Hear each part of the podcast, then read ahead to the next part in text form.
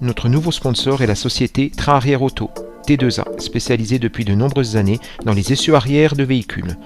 Une équipe de professionnels est disponible du lundi au vendredi de 9h à 18h au 07 57 44 13 37 ou sur le site www.trainarrière-auto.com. T2A est la solution qu'il vous faut.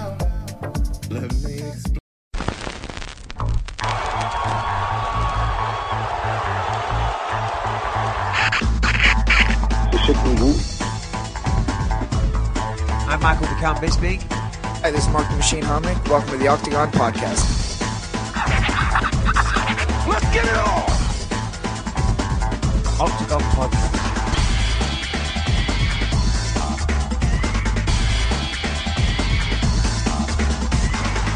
Welcome to the Octagon Podcast. Salut à toutes et à tous, Octogone numéro 434. Octogone, c'est le podcast que vous écoutez quand vous suivez l'actualité de l'UFC. Euh, on n'a pas fait de podcast la semaine dernière, on n'a pas fait de podcast la semaine d'avant parce que vous l'aviez entendu, un disclaimer tout de suite vis-à-vis de ceux qui auraient éventuellement raté l'info. Voilà, avec Omar, euh, on a dit qu'on allait peut-être alléger un peu la dose. Il y a des cartes, euh, comment dirais-je, peut-être un peu moins, moins que d'autres. Donc, euh, quand c'est comme ça, bon, on fait euh, des off. Et puis, bah, euh, la carte de cette nuit, elle, ne méritait absolument pas un off. Carte sous-cotée. Euh, on l'a dit, si et là, ça a été dit dans plusieurs podcasts, pardon. Il n'empêche que bah, Omar n'est pas là. Il a été pris par des obligations professionnelles de dernière minute, donc bah, voilà, hein, la priorité, on sait où elle est, bien évidemment. Il n'empêche que bah, on se fait quand même bien accompagner. Et alors là, on a un vieux de la vieille, et puis on a euh, de nouveaux, de nouveaux. dont on a parlé dans le podcast et que j'apprécie particulièrement. J'apprécie particulièrement le ton, le fond, la forme de leur podcast. À Seigneur tout honneur, on, commence par l'ancien, le Quadra. Alex Herbinet de RMC Sport et, animateur co-hôte du, très très bon podcast RMC Fighter Club sur RMC. Salut Alex. Merci Samir, bah, merci pour l'invite. Salut, salut. euh, bah ouais, c'est cool hein, d'être- avec vous. Et puis, euh, tu l'as dit, mais je le répète aussi, moi, super boulot des gars de, de Tatami. Donc, euh, c'est un plaisir et un honneur d'être avec eux pour, euh, pour discuter de cette carte de cette nuit. là. Effectivement, Thomas et Sébastien de Tatami Connexion. On en avait parlé quand Baba était venu. C'est un podcast que j'écoute maintenant euh, depuis euh, peut-être même un peu plus d'un an.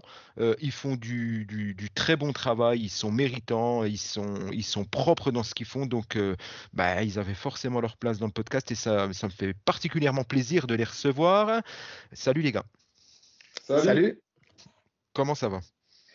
Eh ben, ça va très bien. Enfin, très bien. On est très fatigué parce que la nuit a été longue. Ce matin, il a fallu donner un cours et là, on est là pour le podcast. Ouais. Mais on est tellement motivé pour faire ce, ce podcast que ça, ça nous donne un regain d'énergie. Ouais, grave. Franchement, merci pour l'invitation. C'est c'est super cool.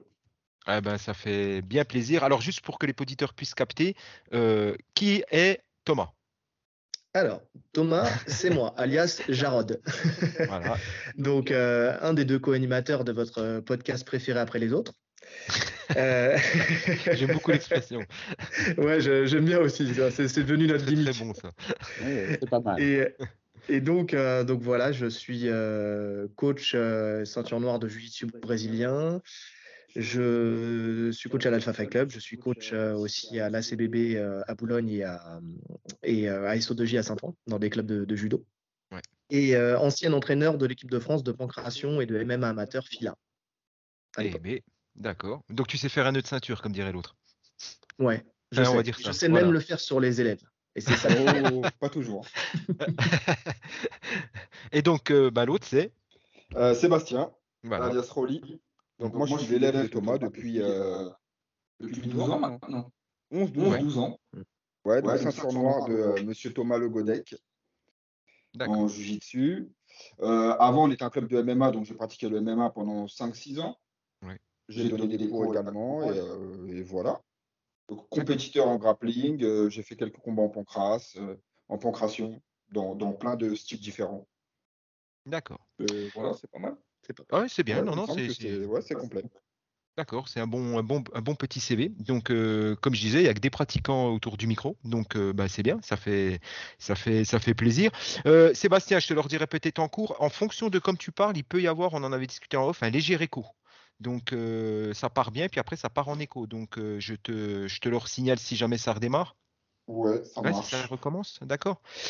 Bon, euh, les présentations étant faites, donc vous avez un podcast, un Tatami Connexion, une chaîne YouTube, euh, le background martial, on l'a, et on invite vraiment les, les- les- les auditeurs à aller euh, et aller, aller, aller se délecter les oreilles de ce podcast. C'est vraiment, vraiment sympathique, et puis ça nous, ça, ça nous tenait à cœur dans, dans Octogone, et je sais aussi pour Alex de, de, de rediriger ben, notre, notre auditoire vers, vers, vers Tatami Connexion. C'est, ce sont, ce sont de chouettes, de chouettes types.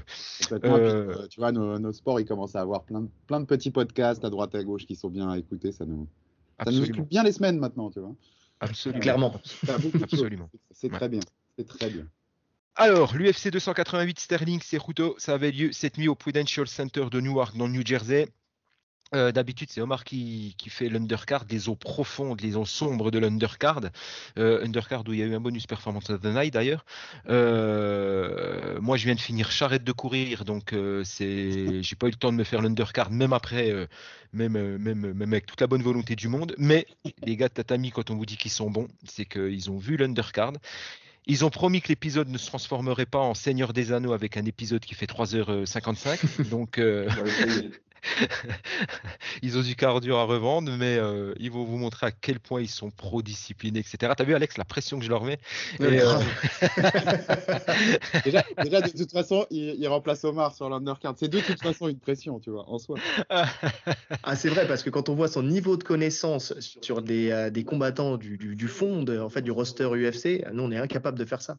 Je dis souvent que nous, on est des analystes. On nous donne un combattant, on analyse et puis on voit ce qu'il y a. Mais par contre, tout ce qu'il y a au fond, on les regarde pas en général.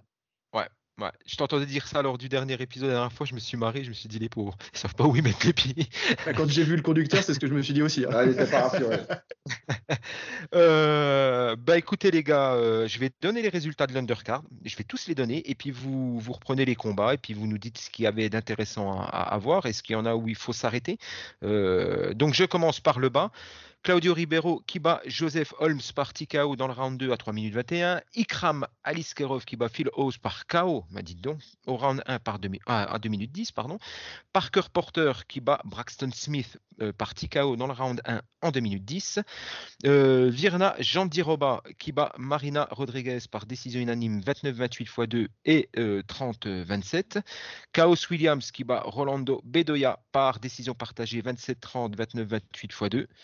Il y, a- des pointages, c'est toujours extraordinaire. hein. Euh, Kennedy euh, Nsechuku qui bat euh, Devin Clark par guillotine dans le round 2 en 2 minutes 28. Et donc le bonus performance of the night dont je parlais tout à l'heure, euh, Matt Fr- Frévola qui prend le bonus en mettant TKO Drew Dober dans le round 1 en 4 minutes euh, 08. Euh, messieurs, qu'est-ce qu'il y avait à, à retenir de cet undercard? Alors déjà, ce qu'il y a à retenir, c'est qu'on n'a pas vu les trois premiers combats puisque c'était le- l'early prélim, dont on a juste vu euh, ce que RMC nous offrait, donc euh, à partir de, de Yandiroba contre Rodriguez. Ouais. Juste, juste, euh, il y a- dans l'early prélim, il y a Ikram Aliskerov qui a mis Ouais. KO à Phil Oz. J'ai Ouais. juste vu la, la séquence de finish. Donc, Ouais. c'était son premier combat à l'UFC à Ikram Aliskerov. Ouais. Il y avait euh, euh, Ramzat Chimaev qui en parlait, qui disait déjà il y a quelques temps qu'il devrait être à l'UFC depuis un moment, parce qu'il avait un Ouais. sacré niveau. Je crois qu'il est champion Brave. Ouais. Et, euh, c'est solide, hein. C'est c'est le mec qui avait battu euh, euh, la. Oui. Et là, euh, j'ai vu la, que la séquence de finish, mais il s'est fait éteindre euh, salement.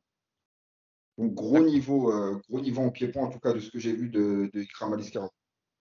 D'accord. Ah, le- bah, ce- Celui-là, moi, je l'ai vu pour le coup. Euh, ouais, ouais. Le one-two pour finir, euh, parfait. Juste Ouais. sur le menton comme il faut. Euh, c'était Philos, ouais, c'était c'était le mec qui avait, qui avait affronté Nassour, en effet. Euh, et, euh, super propre, super propre. Je l'avais jamais vu combattre, mais je connaissais un peu la réputation et tout. Ouais. Euh, et donc euh, propre, hyper propre. Ouais, des très bons débuts à l'UFC. hein. D'accord. Et pour ce que RMC nous proposait? Alors, sur ce que RMC nous proposait, déjà, euh, donc, euh, bah, pour les puristes hein, du, du jiu-jitsu brésilien, euh, Yandiroba contre Rodriguez, euh, c'est un combat à voir. Parce que honnêtement, ce qu'a fait Yandiroba sur les trois rounds, c'est extraordinaire de, de technique et de pression euh, sur le- bon, les amener au sol. Bien géré euh, dans le premier round par, euh, par Rodriguez qui a mis un beau lockdown pour stopper la, la, la montée en fait, de Yandiroba sur sa pression. Ouais. Mais, mais ça a été très bien géré par Yandiroba qui a décidé d'attaquer la Kimura pour pouvoir sortir de ce lockdown. En fait, il Ouais. faut. Moi, le lockdown, c'est quelque chose que je fais beaucoup. Et euh, dans mes premières années, je me faisais beaucoup prendre en Kimura de cette position-là. C'est un des Ouais. pièges à éviter d'ailleurs quand on, quand on le fait. Et elle l'a très bien exploité euh, dans ce premier round pour, euh, pour pouvoir sortir. Mm. Et puis après, derrière, elle, elle réitère sur, euh, sur, tous les, sur tous les rounds, sur les trois rounds, avec euh, sur le deuxième round un joli euh, low single suivi d'un body lock. Et puis après, elle s'efface en fait pour, pour amener, pour amener comment dire, Rodriguez. C'est-à-dire qu'elle se glisse en dessous, elle s'enroule avec elle. Et puis après, elle fait un magnifique passage où elle est en- complètement en poirier, où elle se glisse entre la cage et elle. Enfin, franchement, techniquement, c'est super propre. Elle rate la nord-sud, euh, l'étranglement nord-sud. Et puis sur le round 3, euh, euh, pareil, elle, euh, elle arrive encore une fois à mettre, euh, à mettre Rodriguez au sol. Et euh, le- le- la seule chose où euh, j'ai pas compris, c'est dans la fin du round où elle laisse, euh, elle laisse Rodriguez lui mettre des up kicks. vais mettre des upkicks, ouais. Ouais, Sans, sans du tout les protéger. Donc euh, ça, c'était un peu, euh, un peu bizarre. Mais, euh, mais en tout cas, euh, pour le coup, et Rodriguez s'est adapté sur le troisième round. Elle a essayé de mettre beaucoup plus de coups remontants pour euh, essayer de, stopper en fait les, les takedowns de, de Yandiroba, mais rien n'y a fait. Elle a, toujours réussi à prendre son single pour double leg et puis après pression, grosse pression à la Khabib en fait, où elle venait isoler les jambes et puis elle grimpait petit à petit. franchement, très très propre. Si vous aimez le sol et que vous êtes féru de techniques pointues, c'était un beau combat. D'accord. Ok. Chaos Williams, décision partagée. Quand je vois le pointage, hein, bah, c'est pas, ah, chaque dimanche c'est la même chose, hein, 27-30 et tu passes à un 29-28. Euh, combat qui s'est passé quoi essentiellement debout contre la cage, j'imagine? Il n'y a pas eu très peu eu de sol? Euh, non, très peu eu de sol, mais par contre, euh, c'est pas forcément contre la Non, cage. non, la Non, cage, non, ouais. du tout. Au contraire, ça a été euh, K. Williams qui essayait de, de rusher sur son adversaire, à essayer de lui envoyer des gros parpaings histoire de le mettre KO.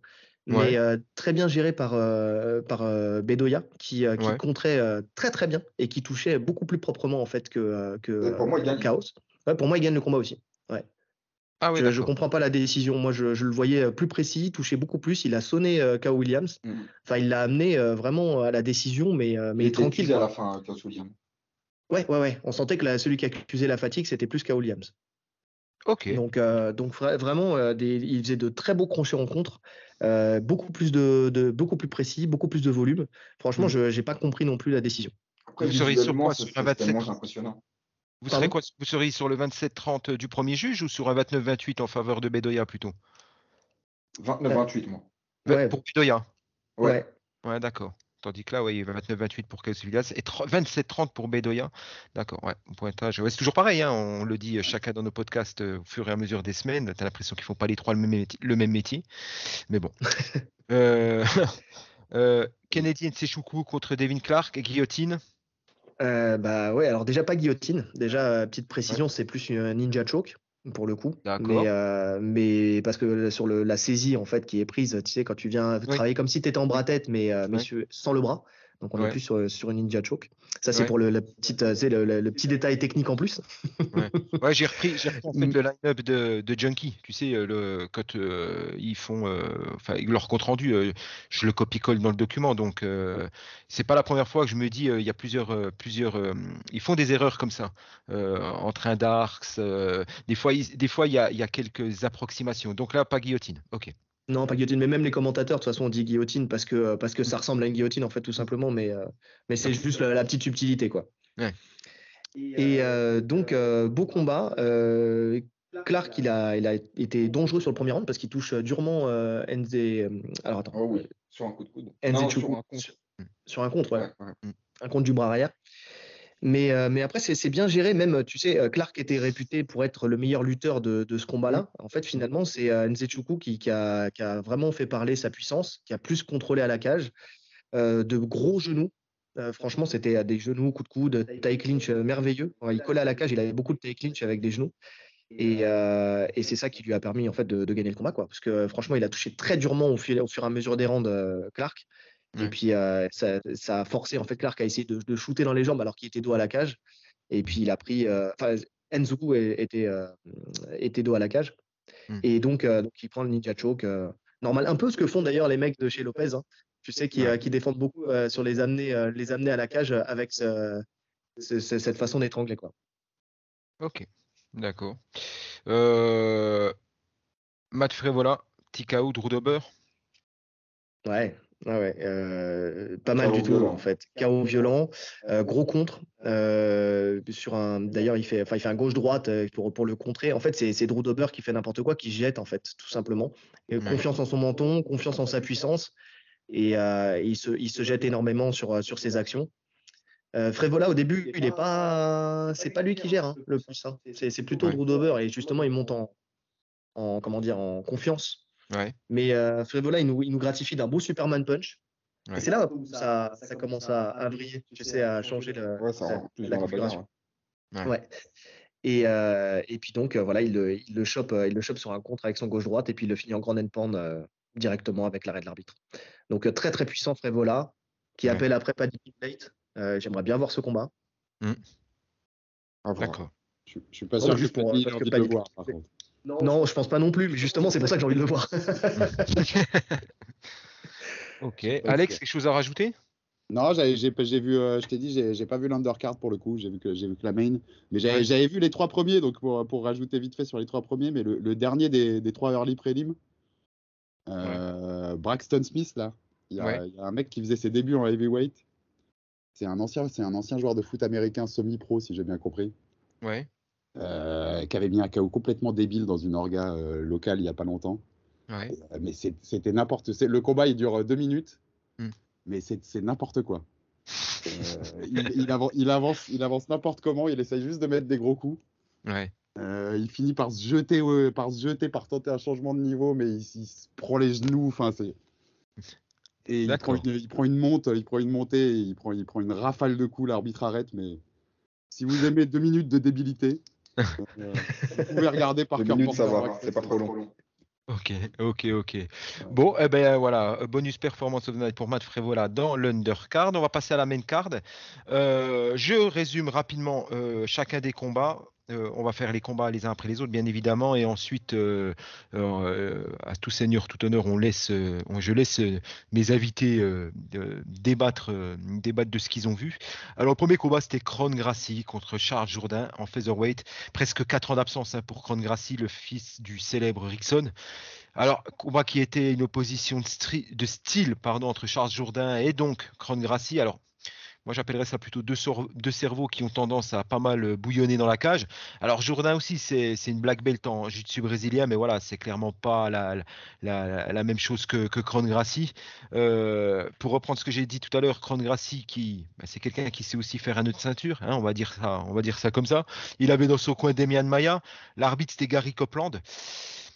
Euh, moi, combat qui m'a qui m'a qui m'a fatigué honnêtement et pourtant euh, moi dès que tu Gracie dans le générique euh, bon Jourdain j'ai- j'aime beaucoup tout le monde le sait hein, même si j'avais beaucoup de choses à lui reprocher en termes de, de fighting IQ mais là il a été très malin y compris au sol j'ai beaucoup aimé ce qu'il a les risques euh, les non risques qu'il a pris au sol mais de manière sensée Jourdain l'avait annoncé, il allait jouer sur son point fort, le striking. Et d'ailleurs, on le voit tout de suite dès les premiers échanges, hein, les premiers combos qu'il lance, il touche très très durement le Brésilien. Et, et bah, voilà, c'est le problème, c'est qu'il a des soucis pour déverrouiller aussi sa lutte. Il avance en poussant Jourdain ou en tirant sur la garde, mais le tout est très très poreux. Il mange de très méchants uppercuts, il prend des 1-2. Et les entrées que Kron nous propose, franchement, elles, sont d'un autre âge. Euh, T'as l'impression de revenir au début des années 2000 ou fin des années 90. Il mange, euh, il mange beaucoup, beaucoup, beaucoup de coups. Il parvient à tirer la garde de Jourdain. Alors, euh, si elle a tout au long du combat, hein, il le taffe depuis la garde. Mais Jourdain, où j'ai où j'ai aimé ce qu'il a fait, c'est qu'il est sorti à chaque fois de manière intelligente et il est parti du principe euh, bah, tout con, hein, que bras tendu, bras foutu quand tu travailles. Donc, euh, il est resté toujours très compact, très très compact. Il a rien donné pour exploser ensuite debout et s'extirp- et s'extirper de la garde de son adversaire dès qu'il le pouvait. Donc bah, à chaque fois que Cran Gracie l'emmenait en bas, bah, il pouvait, il pouvait rien en faire. Il, a, mis beaucoup de, compacité dans, son travail dans la garde Jourdain, ce qui fait qu'il n'a jamais laissé les espaces à Cran Gracie pour, euh, euh, pouvoir prendre un bras, pour pouvoir taffer, pour pouvoir le renverser, pour pouvoir, pour pouvoir se dégager. Euh, Gracie dans le round 2 qui avance un peu moins en ligne. Alors il essaye de mettre un peu plus la pression sur Jourdain. Il tire encore la garde, hein. il se retrouve à nouveau de la garde de son adversaire et là encore prudence et discipline de la part de Jourdain. Alors c'est sûr que le public lui n'apprécie que modérément cette prestation et, le niveau debout de Kron il est absolument dégueulasse. Alors on parlait de Damien Damaya tout à l'heure, hein, mais mais même lui s'est jamais présenté avec de telles lacunes en striking. Tu peux prétendre à rien avec de telles carences. Puis comme la lutte n'est pas extraordinaire non plus, et puis qu'en face tu as un gars intelligent ou qui se décide à intelligent, ben, combat très vite à sens unique. hein. tu sens que Gracie il va se casser les dents. Puis dans le round 3, ben, Jourdain il a aussi l'intelligence de ne lancer aucun kick. Je crois sur le buzzer. hein, il doit lancer son premier kick sur le buzzer. Il lance aucun kick, aucun kick pardon, qui est susceptible d'être attrapé. Euh, par contre, le nombre de directs avant et du percute arrière qu'il lâche, c'est juste dingue. Et puis en face, ben, comme tu n'as aucune réponse probante, aucun ajustement, au- aucun ajustement, pardon, ben, ben tu as un combat chiant. Euh, en fait, parce que ben, il faut juste être deux pour, être, pour faire un beau combat. Alors, il y a une erreur de générique et ou de match-up pour Kron, Gracie. Euh, il fera rien. Ou alors, euh, il fera quelque chose s'il va dans les petites cartes ou qu'il tape des combattants sous-classés. Parce que voilà, c'est bien, ça entretient la légende d'un Gracie qui soumet en MMA, mais Kron n'avait clairement pas le niveau cette nuit. Donc, une victoire euh, par Charles Jourdain, par décision unanime, euh, euh, 30-27 x 3. Euh, mais derrière le 30-27 x 3, il y a, tellement d'impuissance que, que c'est, t'as même envie de donner plus pour, pour Jourdain parce que Gracie, c'était, c'était, ouais, c'est, j'étais, j'étais déçu parce que, outre la mystique du nom, et le niveau qu'il a en JJB, hein, on le voit tourner sur les compètes, c'est, bah forcément, tu, tu, tu espères autre chose, mais, le temps, le temps a fait son œuvre. hein, les mecs qui arrivent comme ça, euh, euh, comme on dit, one-sided, euh, voilà, avec juste une focale, aussi bon soit le, le JJB qu'il propose, tu, tu, tu peux pas. Aujourd'hui, à l'ère du MMA moderne, à l'UFC, sur une carte comme ça, face à un mec comme Jourdain, tu ne peux pas. Euh, Alex, qu'est-ce que tu as pensé du combat? J'allais t'interrompre, j'allais dire, franchement, c'est. qu'il fasse du jujitsu, en fait. Bah, J'ai vu beaucoup de, de, de, de, de réf- de réflexions comme ça sur les réseaux sociaux, sur le tribunal Twitter, il y a toujours une expertise. Ah, bah ouais, Sans non, mais- je te mets autour de l'expertise, mais bon, il y a beaucoup de gens qui ont dit, mais, mais pourquoi il vient, il vient s'emmerder à faire du MMA, quoi? C'est dangereux pour lui. c'est pas manquer de respect, hein, c'est pas manquer de respect, tu connais, c'est Ah un. Gracie. C'est un Gracie comme toi, j'étais hyper hypé par le combat en plus, on en a parlé dans le podcast, j'avais vraiment envie de le voir celui-là. Ouais. je me disais, au bout de 4 ans, tu vois, on sait pas, il a peut-être quand même fait des progrès en strike. C'était encore pire, j'ai trouvé, Ouais. que- qu'il y a 4 ans en fait. Ouais. Euh, non, il est. Ouais, de voir ça sur une main carte de l'UFC, en fait, ça. Même, c'est pas mérité, en fait, tu vois. Ça n'a pas dû plaire à Dana White. hein. c'est enfin, ouais, ça, ça mériterait pas une, une- une carte comme ça. Après Jourdain, faut quand même noter parce que Jourdain, je sais, euh, c'est une anecdote, je ne savais pas, mais c'est euh, raconté euh, chez, chez AB dans le AB Show par, par Aldric Cassata qui racontait qu'à Paris, quand il perd contre Nathaniel Wood, donc Mm. JSP, il le prend tout de suite en, en sortie de cage. Et il Ah lui ouais? dit euh, à Jourdain, on va bosser, on va bosser et on va reprendre ta lutte. Et, D'accord. euh, et on a vu les images sur les réseaux sociaux et apparemment il a vraiment bossé là, il a vraiment bossé à Montréal, euh, Mm. bien bien bien et quand même il a, il a été malin comme tu as dit, très intelligent. Mm. Il a bien géré son combat mais, mais Kron il a, il a rien à faire là, enfin, vraiment quoi. Seb, Thomas, vous avez, vous comme moi, ou alors je m'égare, hein, vous avez apprécié le travail, euh, alors j'aime pas dire déf- si, défensif, on peut l'appeler comme ça, de, de, de, de Jourdain dans la, dans la garde de Kron, où il fallait quand même pas faire n'importe quoi, parce que là tu fais une erreur, ça capitalise, ou alors euh, vous voyez autre chose? Ah bah, euh, oui, oui, oui, bah, bien sûr, le travail qu'il a fait, c'était important parce que, mine de rien, sur des, des détails, tu vois que Kron Gracie, il cherche à isoler le poignet, tu Absolument. sais, ou à, ou à rentrer le bras à l'intérieur. Donc, euh, c'est subtil, mais il y a ce travail-là, euh, où, où soit il va attaquer sur le J, soit il va attaquer sur le triangle. Donc, euh, il avait tout intérêt à garder les coudes très près de lui, à être bien serré, à être bien compact et à mettre beaucoup de pression en fait euh, sur le, le haut du corps de, de, de Jourdain justement pour éviter de, le libérer ses hanches et qu'il puisse en fait dé- déhancher et puis après derrière. Mm. Et l'autre avantage quand tu mets la pression comme ça, c'est que ça ouvre un petit peu la garde et c'est ce qui lui a permis de se relever. Donc c'était très intelligent. Maintenant, euh, Kron Gracie, enfin moi Seb, il m'avait envoyé l'affiche dès que c'est sorti. Euh, donc on était euh, comme des fous On était parce que voilà, euh, le fait euh, de, de- de savoir qu'il allait revenir effectivement après tout cet arrêt en se disant, bah, justement, hein, Seb, c'est ce qu'il me disait aussi, qu'il avait euh, l'impression qu'il avait, qu'il avait pris ce temps-là pour travailler, puisque Ouais. euh, c'est justement c'est euh, c'est lacunes en boxe et tout ça. Et en fait, j'ai l'impression qu'il a fait zéro prépa. Enfin, moi, je suis, je suis même encore plus dur que ça, c'est que j'ai Ouais. l'impression qu'il n'a pas fait de fight camp. C'est Ouais, pour le c'est coup, l'impression il que est ça donne, tu as raison. il était- alors, il est réputé pour avoir un cardio illimité. Il était Mm. hors de forme. fatigué euh, dès le deuxième round. Ouais, il était euh, déjà il est rentré dans la cage. Tu avais l'impression qu'il se demandait ce qu'il faisait là. C'est ça. Enfin, il était complètement hagard. Euh, quand ça. il se relevait d'une euh, de, de ses jump guards, il se Mm. relevait en, en mettant la main sur les cuisses. Enfin, vraiment, c'était poussif. Mm. Euh, pour le coup, c'était euh, c'était l'ombre de, de Kron Gracie. Mais c'était presque gênant en fait, c'était malaisant à regarder ce combat. Ouais. Totalement. parce que même- Il a rien à foutre, C'est-à-dire que même en jiu-jitsu brésilien, je pense que euh, pour le coup, il ne ferait plus de carrière là. S'il est dans cet état de forme-là, quand on sait ce que ça demande en termes de cardio et d'énergie de, de faire un combat de jiu-jitsu brésilien, je Mm. pense qu'aujourd'hui, là, il fait plus Ouais. rien. Donc, comme moi, comme tout le monde, j'imagine déçu de sa perf. Ah bah, plus que Ultra déçu. Ce- combat, il avait rien à faire ici. quoi. Ah ouais, euh, c'était triste. Dana White, il va le saucer, hein, parce que ce genre de performance-là euh, sur un, sur un pay-per-view, en, entrée, en plus en entrée d'un pay-per-view, qui est une place toujours un peu particulière, hein, Oui. c'est, ah, il, va le, il va le fracasser. hein. Ouais, c'est clair. Après, euh, dommage que Jourdain n'ait pas accéléré plus en pied-point, parce que je pense qu'il pouvait clairement le finir. Ah, bien sûr, Quand, bien sûr. quand tu sens que. Kron il rentre pas en lutte, Mm. il cherche uniquement le contact pour tirer la garde, tu peux te permettre d'accélérer un peu plus euh, en pied-point. Vu qu'il bloquait tous les coups avec sa tête. Ouais. Grave. Le 1-2 uppercut, s'il insiste, il le pète. Franchement, Ah ouais, je pense qu'il passe pas le, il passe pas, il fait pas de round. Mais l'expression zombie, de toute façon, qui a été repris aussi par les commentateurs UFC, euh, là, je l'avais noté, c'était vraiment ça, quoi. Il avançait vraiment comme un zombie, hagard. Et il prenait des coups, il continuait d'avancer. Il essayait de Mm. prendre des contacts. Tu, tu disais tout à l'heure des, des amenés qui datent des années 90, mais même dans les années 90, ils étaient plus efficaces que ça. Je l'ai Ouais, je l'ai ouais. noté. Hein. C'était un Kron version Gracie des années 90. Mais même pas parce qu'ils Parce avaient au moins le, même le truc de shooter, il y quoi. avait des coups de talon, tu sais, euh, comme euh, Royce Gracie. Il mettait des claques au niveau des oreilles. C'était vraiment euh, Royce Gracie des années, euh, des Mm. débuts de l'UFC. Quoi. Ouais, sauf que Royce Gracie, au moins, il mettait des front kicks et puis il descendait dans les jambes. Lui, il venait juste essayer de choper un collar taille et puis c'est tout, quoi. Et c'était c'était poussif, quoi. À la, à la- mais à la, à la limite, on a eu, on a eu ce qu'ils veulent nous, nous vendre, puisque en fait, quand tu as un Gracie, tu vends ça, tu vois. Ce que, Ouais. tu, vends, c'est, ce que tu vends, c'est la famille. Ouais, Oui, ça. oui, Donc, oui, oui. Euh, Finalement, tu as eu un peu. Et Tu sais que, tu sais que tu dis, euh, tu dis Dana, euh, Samir, mais tu connais son amour des Matrix. Ouais. Et tu sais que ce combat, il a quand même fait parler. Et Gracie, il a fait parler dans la semaine. Et sur, Ouais. sur, ces, sur ces Matrix à la con, là, euh, tu sais qu'il il doit se dire quand même que toujours Gracie, ça fait. Il y a un truc qui fait qu'on va parler de ce truc-là. C'est sûr, Ouais. parce que la preuve, c'est qu'on en parle. Enfin, franchement, vu, la, vu la prestation qui a été faite, d'en parler aussi longtemps, déjà, c'est c'est un exploit. Ouais. Alors, je vous propose de passer tout de suite à Mopsar FLOF contre Diego Lopez. Ah, ah, Diego Lopez, lui, m'a plu parce que c'est comme ça que tu dois faire. Le numéro 10 contre bah, Lopez qui arrivait en short notice plus plus plus de Bryce Mitchell hein, euh, pour affronter le, redouté FLOF. Alors, c'est toujours pareil dans ces cas. tu as tout à gagner pour l'outsider, puis c'est un piège à con pour le favori, forcément. L'arbitre, c'était l'excellentissime euh, Keith Peterson.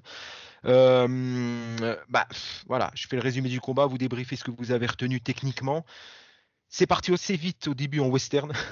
Lopez qui attaque en, ayant- en ayant rien à perdre. Alors il y a des échanges de crochets pleine poire, de direct arrière pleine face de la part d'Efloef et de Lopez. Les deux hommes vont assez vite au sol et Lopez, moi j'ai adoré. Parce que tout le long du combat, ça a été. Bon, après, moins avec le cardio, parce que bah voilà, cardio, ça peut éventuellement aider. Mais le cardio euh, au début lui a permis d'avoir une garde hyper, hyper, hyper active malgré le ground and pound de démon à coup de coude des Floef. Euh, il nous sort un très, très, très, très beau setup euh, et je vais me le revoir celui-là. euh, notre ami Diego Lopez, un très, très beau setup, de, un renversement depuis la garde et un juji à un demi-coude. Je laisserai les, les, les, copains de Tatami Connexion se, régaler là-dessus. À un demi-coude de passé, Floef, pardon, il tire comme un désespéré pour libérer son, libérer son articulation du levier. C'est du full action non-stop au sol. Est-ce que, est -ce que nous produit Diego Lopez au sol est une parfaite, en fait, je trouve, les gars, antithèse de ce que aurait dû nous proposer, euh, de ce que nous a proposé Cron Gracie, donc de ce qu'il aurait dû nous proposer au final. Le combat d'avant, gros, gros, gros niveau en grappling et en lutte aussi, j'ai trouvé des, de la part des deux hommes. On repart dans le round 2. Alors, coup de moins bien physique, je l'ai dit ou pas, mais Lopez, il prend beaucoup de coups debout. Et forcément, il, re, il offre beaucoup moins de réponses aux assauts des Floef. Euh, c'est idem d'ailleurs sur le takedown des Floef. Hein, ça passe très facilement, tout comme le ground and pound subi derrière. Alors, Lopez, il est moins actif depuis le dos, mais je vais quand même lui lui enlever parce que Floef met beaucoup, beaucoup, beaucoup de volume en ground and pound. Et puis, bah, ça use le bonhomme. Donc, son jeu au sol, je trouve, dans le round 2, devient plus lisible, moins fluide, moins explosif. Et puis, Floef, bah, il inflige des dégâts qui vont vider un peu, vider, pardon, un peu plus le, le, le réservoir de son adversaire. Dans le round 3, pareil. Là, la fatigue, le, fighting IQ, la minute et demie, on va dire, d'échange debout que Lopez fait, je pense qu'il n'aurait pas dû la faire parce que ça finit de l'user. Et puis la, bah, la lutte et le travail d'usure debout que lui impose ensuite Evloef n'arrange pas le cardio non plus. Et pourtant, Evloef se fait capturer le bras en Kimura alors qu'il ceinture Lopez. Ce dernier tente le tout pour le tout. Il enclenche la soumission. Pareil, bonne défense des Floef. Hein. Je, vous laisserai, je vous laisserai expliquer en long et en large en travers comment on sort de ça. Elle est bonne et c'est ce qu'il faut absolument faire. Euh, sur le Nibar, la première fois, il n'est pas aligné. Moi, je pense que sur le deuxième, le Nibar, il ne faut pas que le, com- le combat dure quelques secondes de plus parce que c'était très très mal engagé.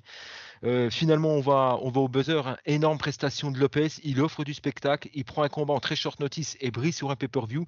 Donc, vous prenez tout ce que j'ai dit par rapport à Dana White et Cran de Gracie, vous dépolarisez tout et je pense que ça, il a rendu service à l'UFC. Il a, il a fait de l'entertainment, comme ils disent, et il a ravi euh, les gens face à un danger comme Movsar FLOF. C'est, comme je dis souvent, une défaite gagnante pour euh, Diego Lopez. Moi, j'ai beaucoup aimé.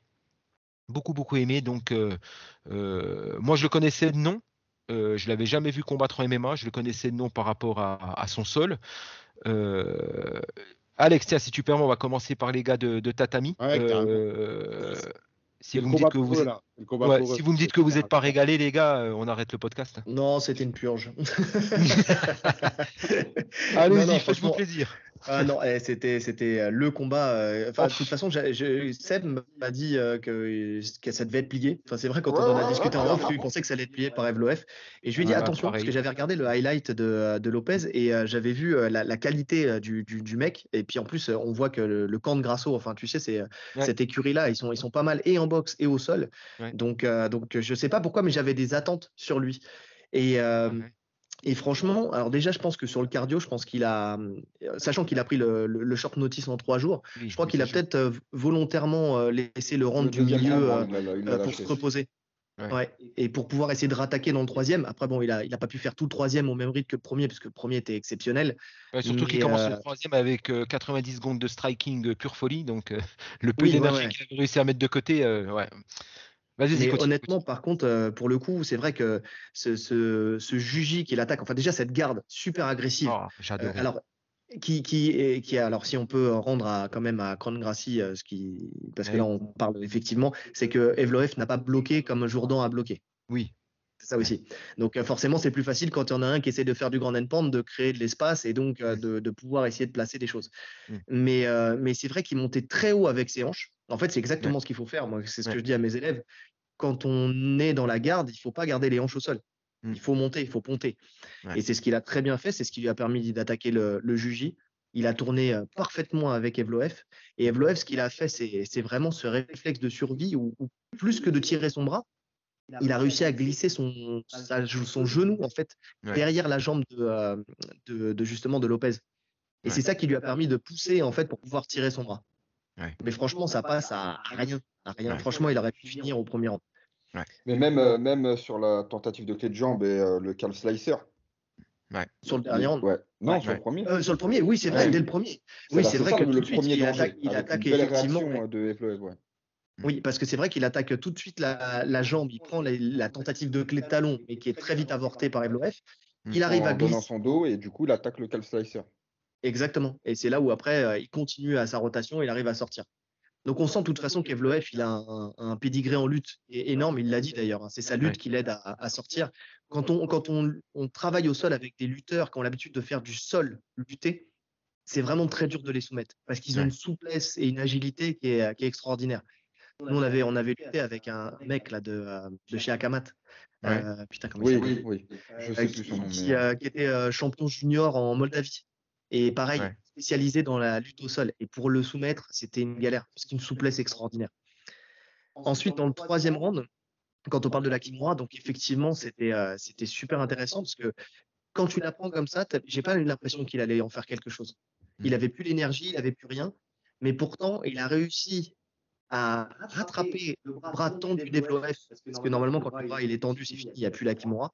Ouais. Et il a réussi à rattraper la, la, la situation, en fait, pour pouvoir renverser euh, Evloef, qui a réussi en fait, à, à accompagner le, le travail de, de, de Kimura Trap, en fait, pour essayer de sortir.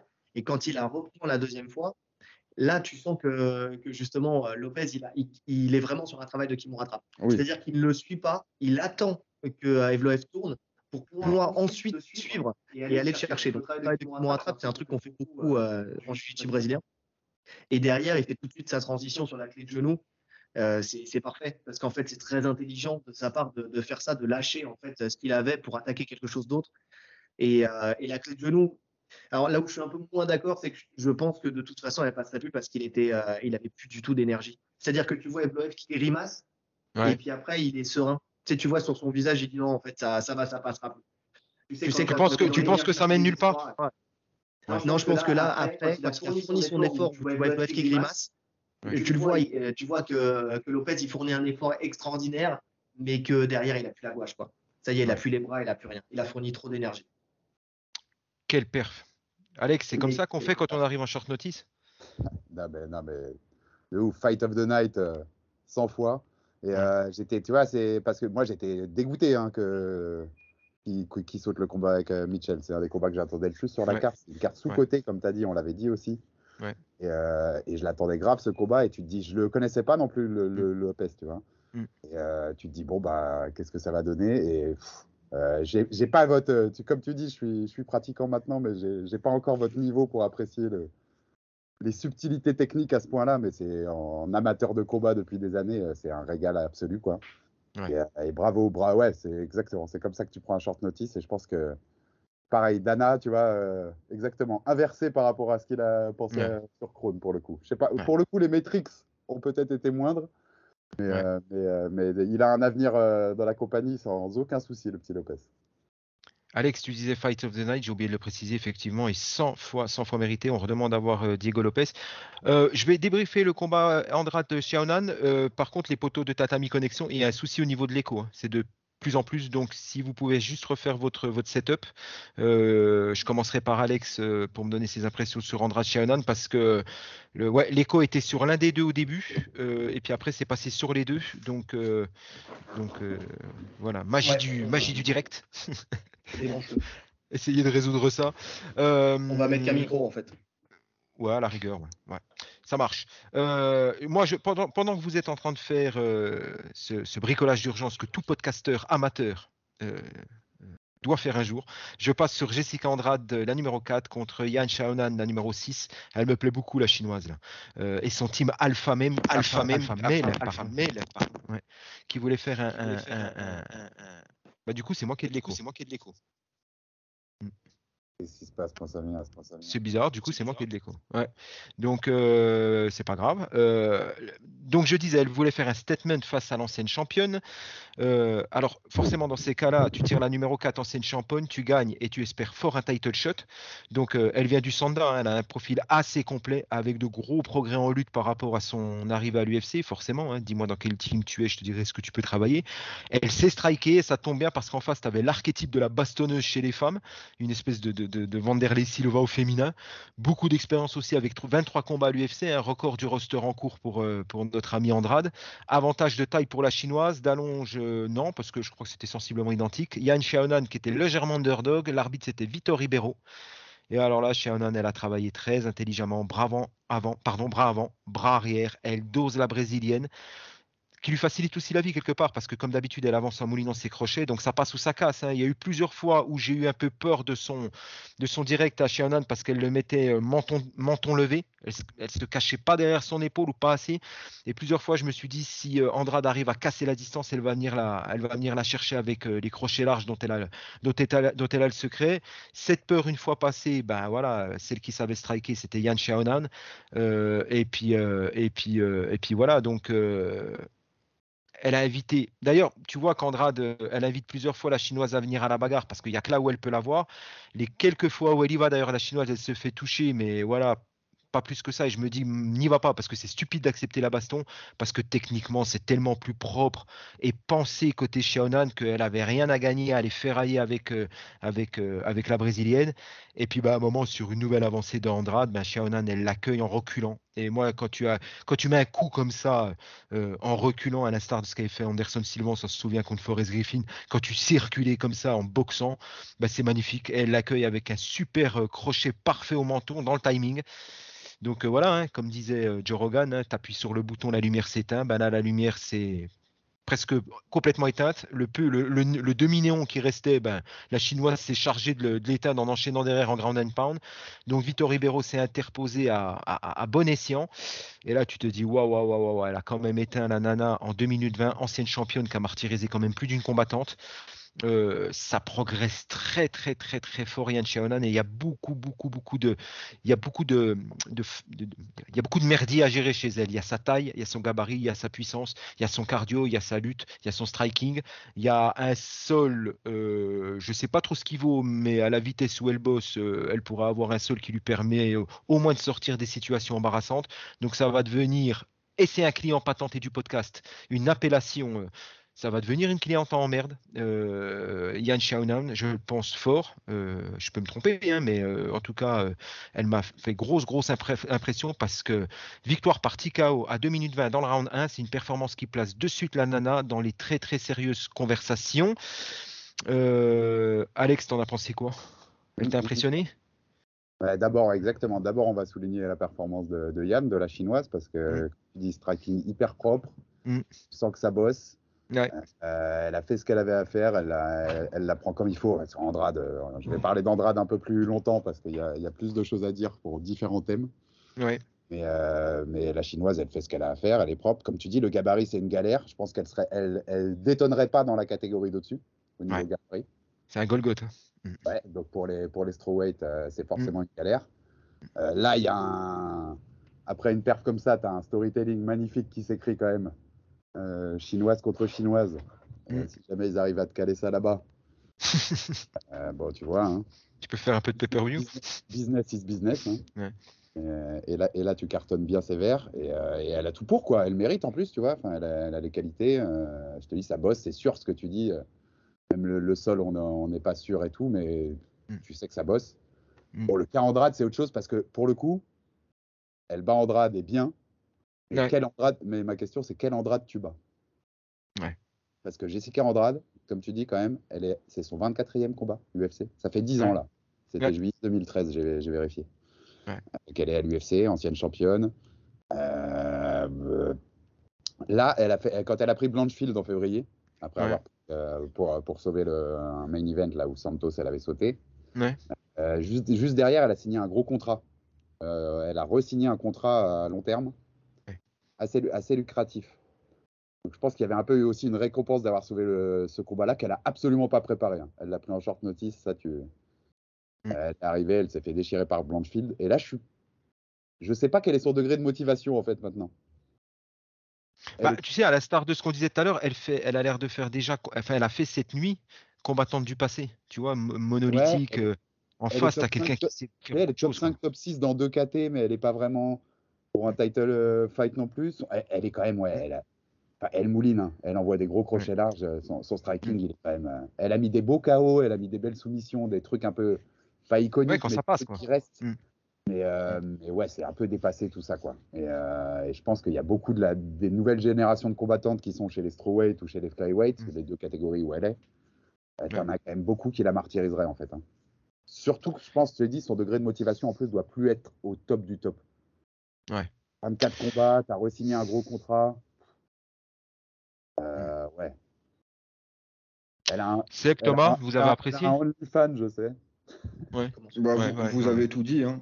Vous avez tout dit. Hein. C'est euh, Andrade, euh, c'est toujours la même chose. Si ça touche pas debout en, euh, sur ses gros crochets, euh, et elle tombe en plus sur une cliente qui sait boxer en reculant, c'était franchement c'était écrit.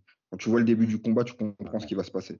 Bah, elle l'a dit de toute façon, elle a dit qu'elle avait travaillé ça. Elle le dit en, en, en interview euh, post-fight, où elle dit qu'elle a travaillé avec la team Alpha Male, où euh, ses adversaires lui foncent dessus et qu'elle euh, qu'elle chope le contre comme ça en se stoppant de cette manière-là. Mm.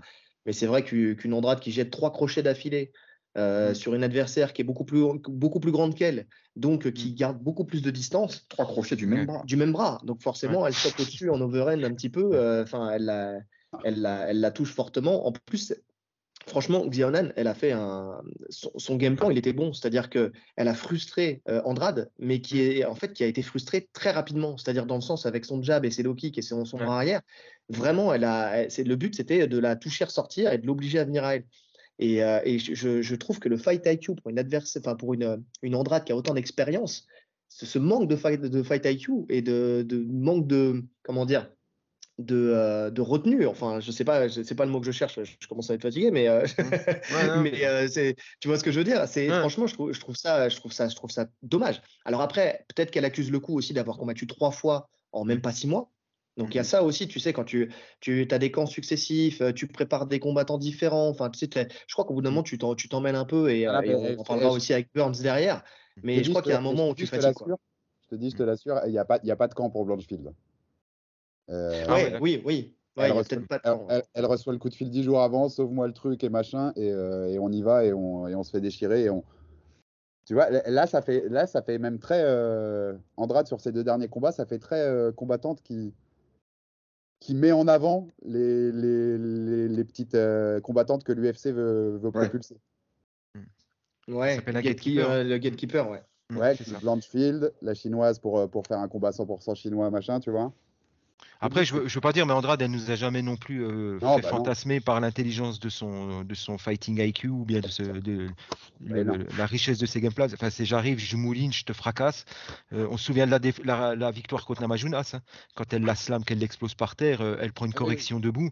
Et, et voilà, Oui. si tu tombes pas sur quelqu'un qui, qui, qui, qui dysfonctionne en face ou euh, bah, qui lève le manteau et qui se fait toucher, c'est, ça devient compliqué pour Andrade. Et tu l'as très bien dit, hein, elle l'a frustré, rien qu'avec le, le, le jab, les kicks et la remise arrière, elle l'a rendu folle. Et l'autre, tu sens que la patience est très limitée. Donc, euh, donc bah, elle l'a puni. hein. C'était, c'était, c'était Ouais. malheureusement cousu de fil blanc pour elle. hein. Et en- en Ouais, mais ça, tu vois. Pardon. Vas-y. Vas-y, vas-y, vas-y. Non, je disais, c'est ça. Finalement, Andrade, elle, euh, elle paye le fait que qu'aujourd'hui les combattantes, elles sont beaucoup plus techniques, quoi. C'est-à-dire oui, que ça fonctionnait à l'époque où il n'y avait pas de niveau chez les féminines. Il y a de plus sûr. en plus de niveaux et en fait, ces combattantes-là, bah, elles arrivent à la fin de leur ère, quoi.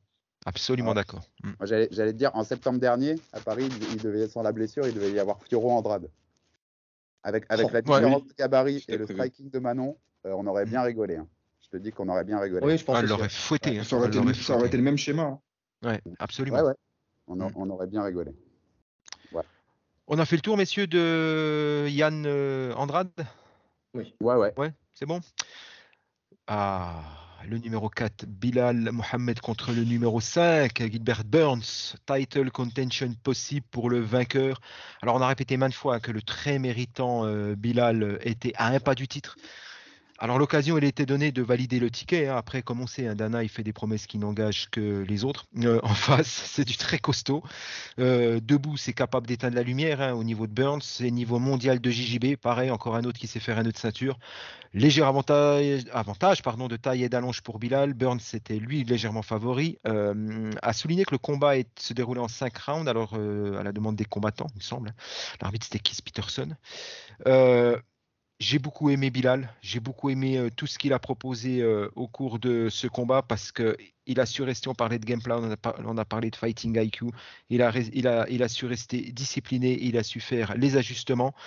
Dans le round 1, Bilal il a intérêt à être prudent parce qu'en face on voit que ça peut être explosif. Et puis le Brésilien il veut donner le rythme au début. hein. Il tease avec son point avant ou son point arrière son adversaire. Voilà. Il y a un bon takedown, il semble faire euh, au début en tout cas des choses bien vite, un peu plus vite que Bilal.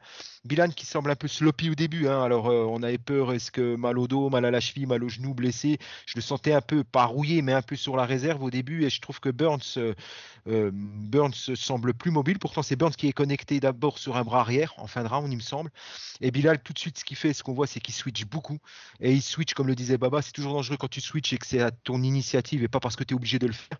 Et sur ces Twitch, il a surpris plusieurs fois Burns. C'est la première fois qu'il surprend, c'est dans le round 1 avec une jambe arrière, euh, bah, forcément devenue jambe avant, il va, le, il va le chercher, il le surprend. Dans le round 2, bah, c'est un round serré entre les, deux hommes. Hein. Voilà, je, je, moi j'ai tout de suite l'impression qu'on va dire euh, ce que j'ai appelé la cuisson à basse température est en faveur de Bilal. Euh, voilà, même si les stats elles semblent donner euh, au début Burns devant. Puis Bilal qui essaie de garder le centre de la cage face à Burns qui hésite à enclencher le starter comme il le fait d'habitude et tu sens qu'il est frustré. Hein. Et cette impression de frustration elle va re rester tout au long des rounds parce que Bilal il reste toujours au centre de la cage et il lit et il arrive à doser ce que fait Burns. Il alterne, je l'ai dit, gaucher et droitier, il sort le bras avant, il sort le bras arrière, il essaye de pas laisser de distance de shoot au Brésilien. Et on a un Bilal vraiment très concentré, très appliqué, c'est du à toi, à moi. Parfois, c'est presque même, j'ai envie de dire, caricatural, parce que tu as l'impression parfois d'assister à un sparring euh, ou une chauffe en pied-point, et il n'y a pas forcément d'accélération fulgurante, et il y a une espèce de faux rythme. Et, justement, il n'y a pas de changement de rythme fulgurant, et c'est à Burns, selon moi, c'est à Burns de le faire, parce qu'il sait le faire, parce qu'il a le morphotype pour le faire, et parce que c'est son style de combat. Et il n'avait rien de bon, Burns, à espérer à rester à la vitesse de croisière imposée par Bilal. Il n'en sort pas. Et, son coin d'ailleurs lui demande, je crois que c'est un inter-round entre le 3 et 4, hein, son, coin lui demande de, le faire, surtout que Burns, il n'a pas un cardio illimité. Donc il, doit, exploser tant qu'il a le carburant. Et puis ben, Bilal en face, j'ai bien aimé les ajustements. hein. Il a son jab qui fissure Burns lentement, mais très sûrement, on le voit à chaque interra, on a saigné du nez de plus en plus. Et, j'ai beaucoup aimé la, palette de coups de butoir de, de Belal, euh, que ce soit avec les poings ou les pieds. Et, et ce que j'ai aimé chez Bilal aussi, c'est sa prise de risque que j'ai trouvé moi toujours ma- maîtrisée. Euh, Burns qui prend énormément de coups dans la partie supérieure du corps, un tronc tête. À un moment, il y a une infographie de l'UFC qui le montre. Il n'y a eu aucune entrée quasiment en lutte de Burns parce que bah voilà, soit parce qu'il a plus de jus, soit parce qu'il a plus à un moment la volonté, il a plus les deux. Et en fait, Bilal, ce que j'ai beaucoup aimé aussi, c'est qu'il a en fait cassé mentalement Burns. Il l'a cuit tout doucement aux patates. Il l'a fait mijoter dans les dernières minutes et on voit un Burns désabusé en fin de round 4 hein, au buzzer. Tu sens qu'il y a une impuissance totale. Et dans le 5, ben Burns il revient agressif, il tente de rafler la mise, mais mais c'est là où, Bilal il s'est montré malin parce qu'en termes de, game plan, tout a parfaitement fonctionné. Les remises de bras arrière, le middle de Bilal ont bien marché. Il a bien mixé son striking en pied-point. Il varie encore les zones de frappe, même dans le round 5.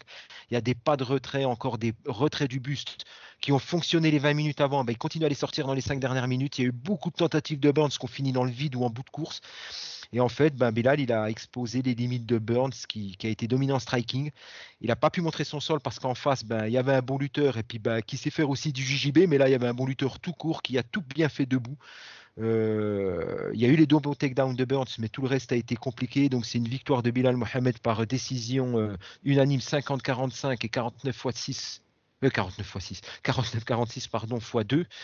J'ai été extrêmement long, messieurs, mais euh, le pointage du combat le, le- le- le- le justifiait. Euh, messieurs de Tatami Connexion, euh, est-ce que est-ce qu'il y a des saucisses dans ce que je dis ou est-ce que vous aussi vous avez senti cette annihilation totale de, de Bilal euh, sur les détails que j'ai donnés ou est-ce que vous avez vu autre chose? Non, non, on l'a- vraiment senti aussi. hein. De toute façon, tu as dit le mot discipline, moi c'est ce que j'ai noté. Ouais. Euh, discipline, il n'a jamais lâché son game plan, il l'a juste accéléré au fur et à mesure des rounds. C'est ça, absolument. Euh, que ça soit son jab, que ça soit ses middle ou ses high kicks. C'est parce que tu sais, il y a un moment on- dans, Oui. le- dans les commentaires, il disait qu'il y avait des gens sur Twitter qui disaient qu'il était blessé à l'épaule. Mais je pense plutôt que c'est les blocages à répétition des high kicks qui ont complètement tétanisé les bras de, de Burns, qui après ne pouvait plus les utiliser. Donc pour boxer c'est compliqué, pour lutter c'est compliqué.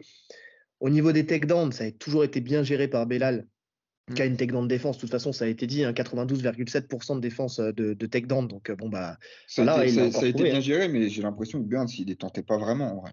Non, mais j'ai l'impression que Burns, en fait, le, le truc, c'est que comme ils étaient tous les deux, ils ont annoncé qu'ils allaient se mettre KO l'un l'autre, et ben, je sais, et que euh, il est dans un truc où il veut plus rentrer à la bagarre. Sa femme lui a dit euh, de plus rentrer à la bagarre, qu'il fallait qu'il arrête les guerres, et que là, il savait que pour l'amener au sol, ça allait être compliqué.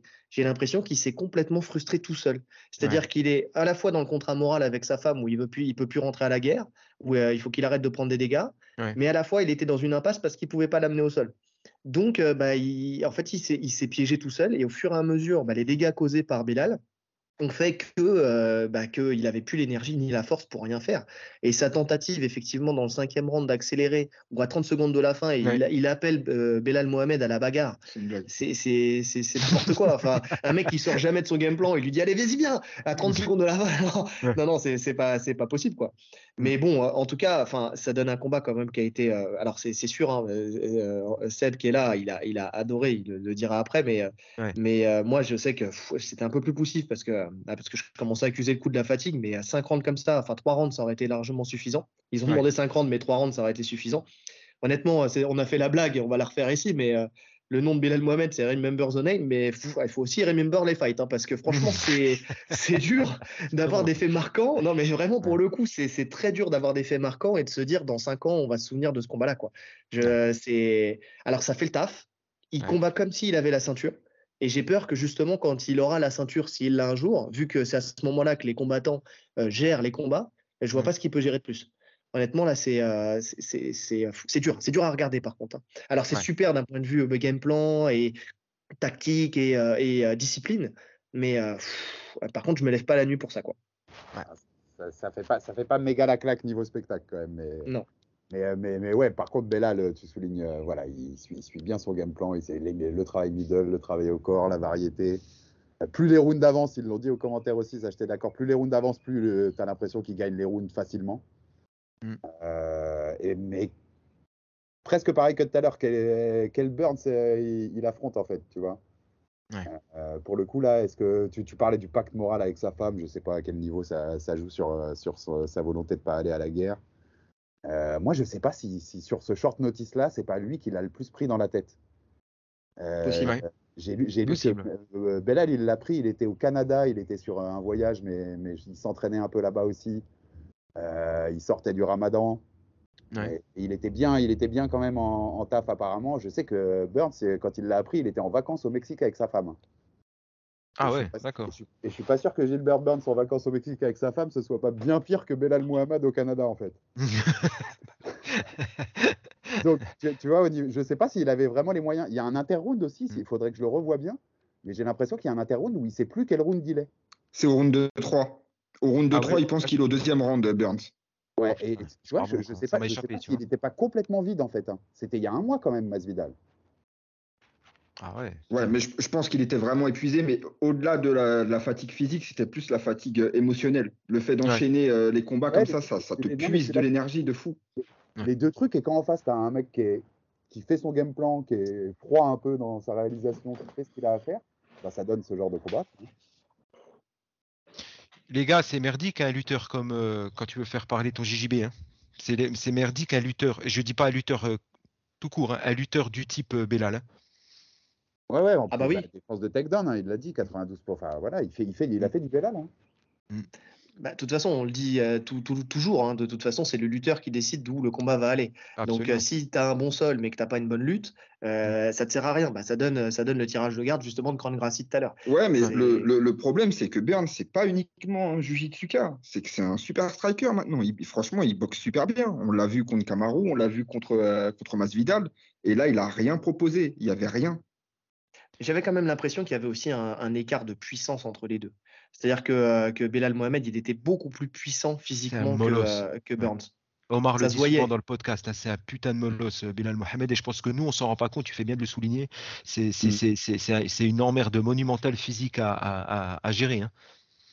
Mm, Il y avait une chose aussi, enfin, tu sais, t'en, t'en parlais, Seb, euh, Mm. en off, euh, sur le, le fait que, tu sais, il y a eu les- cette histoire de blessure à la cheville. Ouais.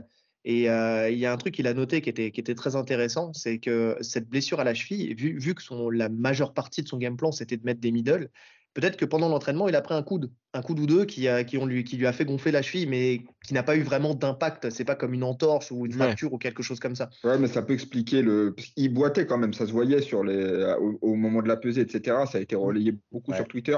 Et c'est vrai qu'il avait une démarche. euh, Ça, ça se voit qu'il boitait un peu, mais bon, visiblement, ça l'a pas, ça l'a pas gêné. Vous pensez, les gars, que ça, parce que je suis en train de, de- de- ça, ça explique les switches, les innombrables switches de, de, de. Bilal ou pas? Non, Non, je que pense que ça, c'était pour, euh, pour brouiller les cartes. C'est vrai que j'en ai Ouais. pas parlé parce que je voulais en parler, je l'avais noté. Ouais. Mais euh, ces, ces switches, c'était plus histoire de couper les angles. C'était pour brouiller Ouais, les Moi, pistes. c'est ce fait, que je voyais, mais comme vous parlez Ouais. beaucoup de la blessure, je me disais, est-ce que ça. ça... Non, pas du tout. Non, non, non, non, non, je pense pas parce que sinon il aurait juste euh, mis, euh, mis la Ouais. jambe au- en sécurité. Mais euh, Ouais. non, là, je pense que c'était plus histoire de, de, de brouiller les pistes et d'envoyer ses jabs à chaque fois à ça répétition. perturbé. avec des- Hein. Burns, il voilà, le dit dans c'est son ça. coin. Et, ça d'ailleurs, même Hooft, hein, il lui dit à chaque fois, attention, à chaque fois qu'il shift, à chaque fois, enfin à chaque fois qu'il switch, à chaque fois Il t'envoie le jab et à chaque fois il le touche. Ah, mais, euh, mais il, il est désarmé là-dessus. Il n'arrive pas à en faire quelque chose parce que c'est constant. C'est pas, il change, il, a- il fait une action et tout ça, et puis après il va rechanger et puis il fait une action. Ouais. Non, c'est il changeait, il changeait, il changeait, il changeait. C'était Ouais. continuel. Honnêtement, c'était, c'est vrai que c'était déroutant. C'était chouette à Même, voir. à, Moi, même à voir, c'est déroutant. Ouais, Ouais. ouais. Ok, bon. Euh, Title shot, on est d'accord? Ou alors Dana, il va nous sortir quelque chose encore Non, non, il euh, l'a confirmé. Hein. Dana, il l'a confirmé. Title shot pour, le, pour.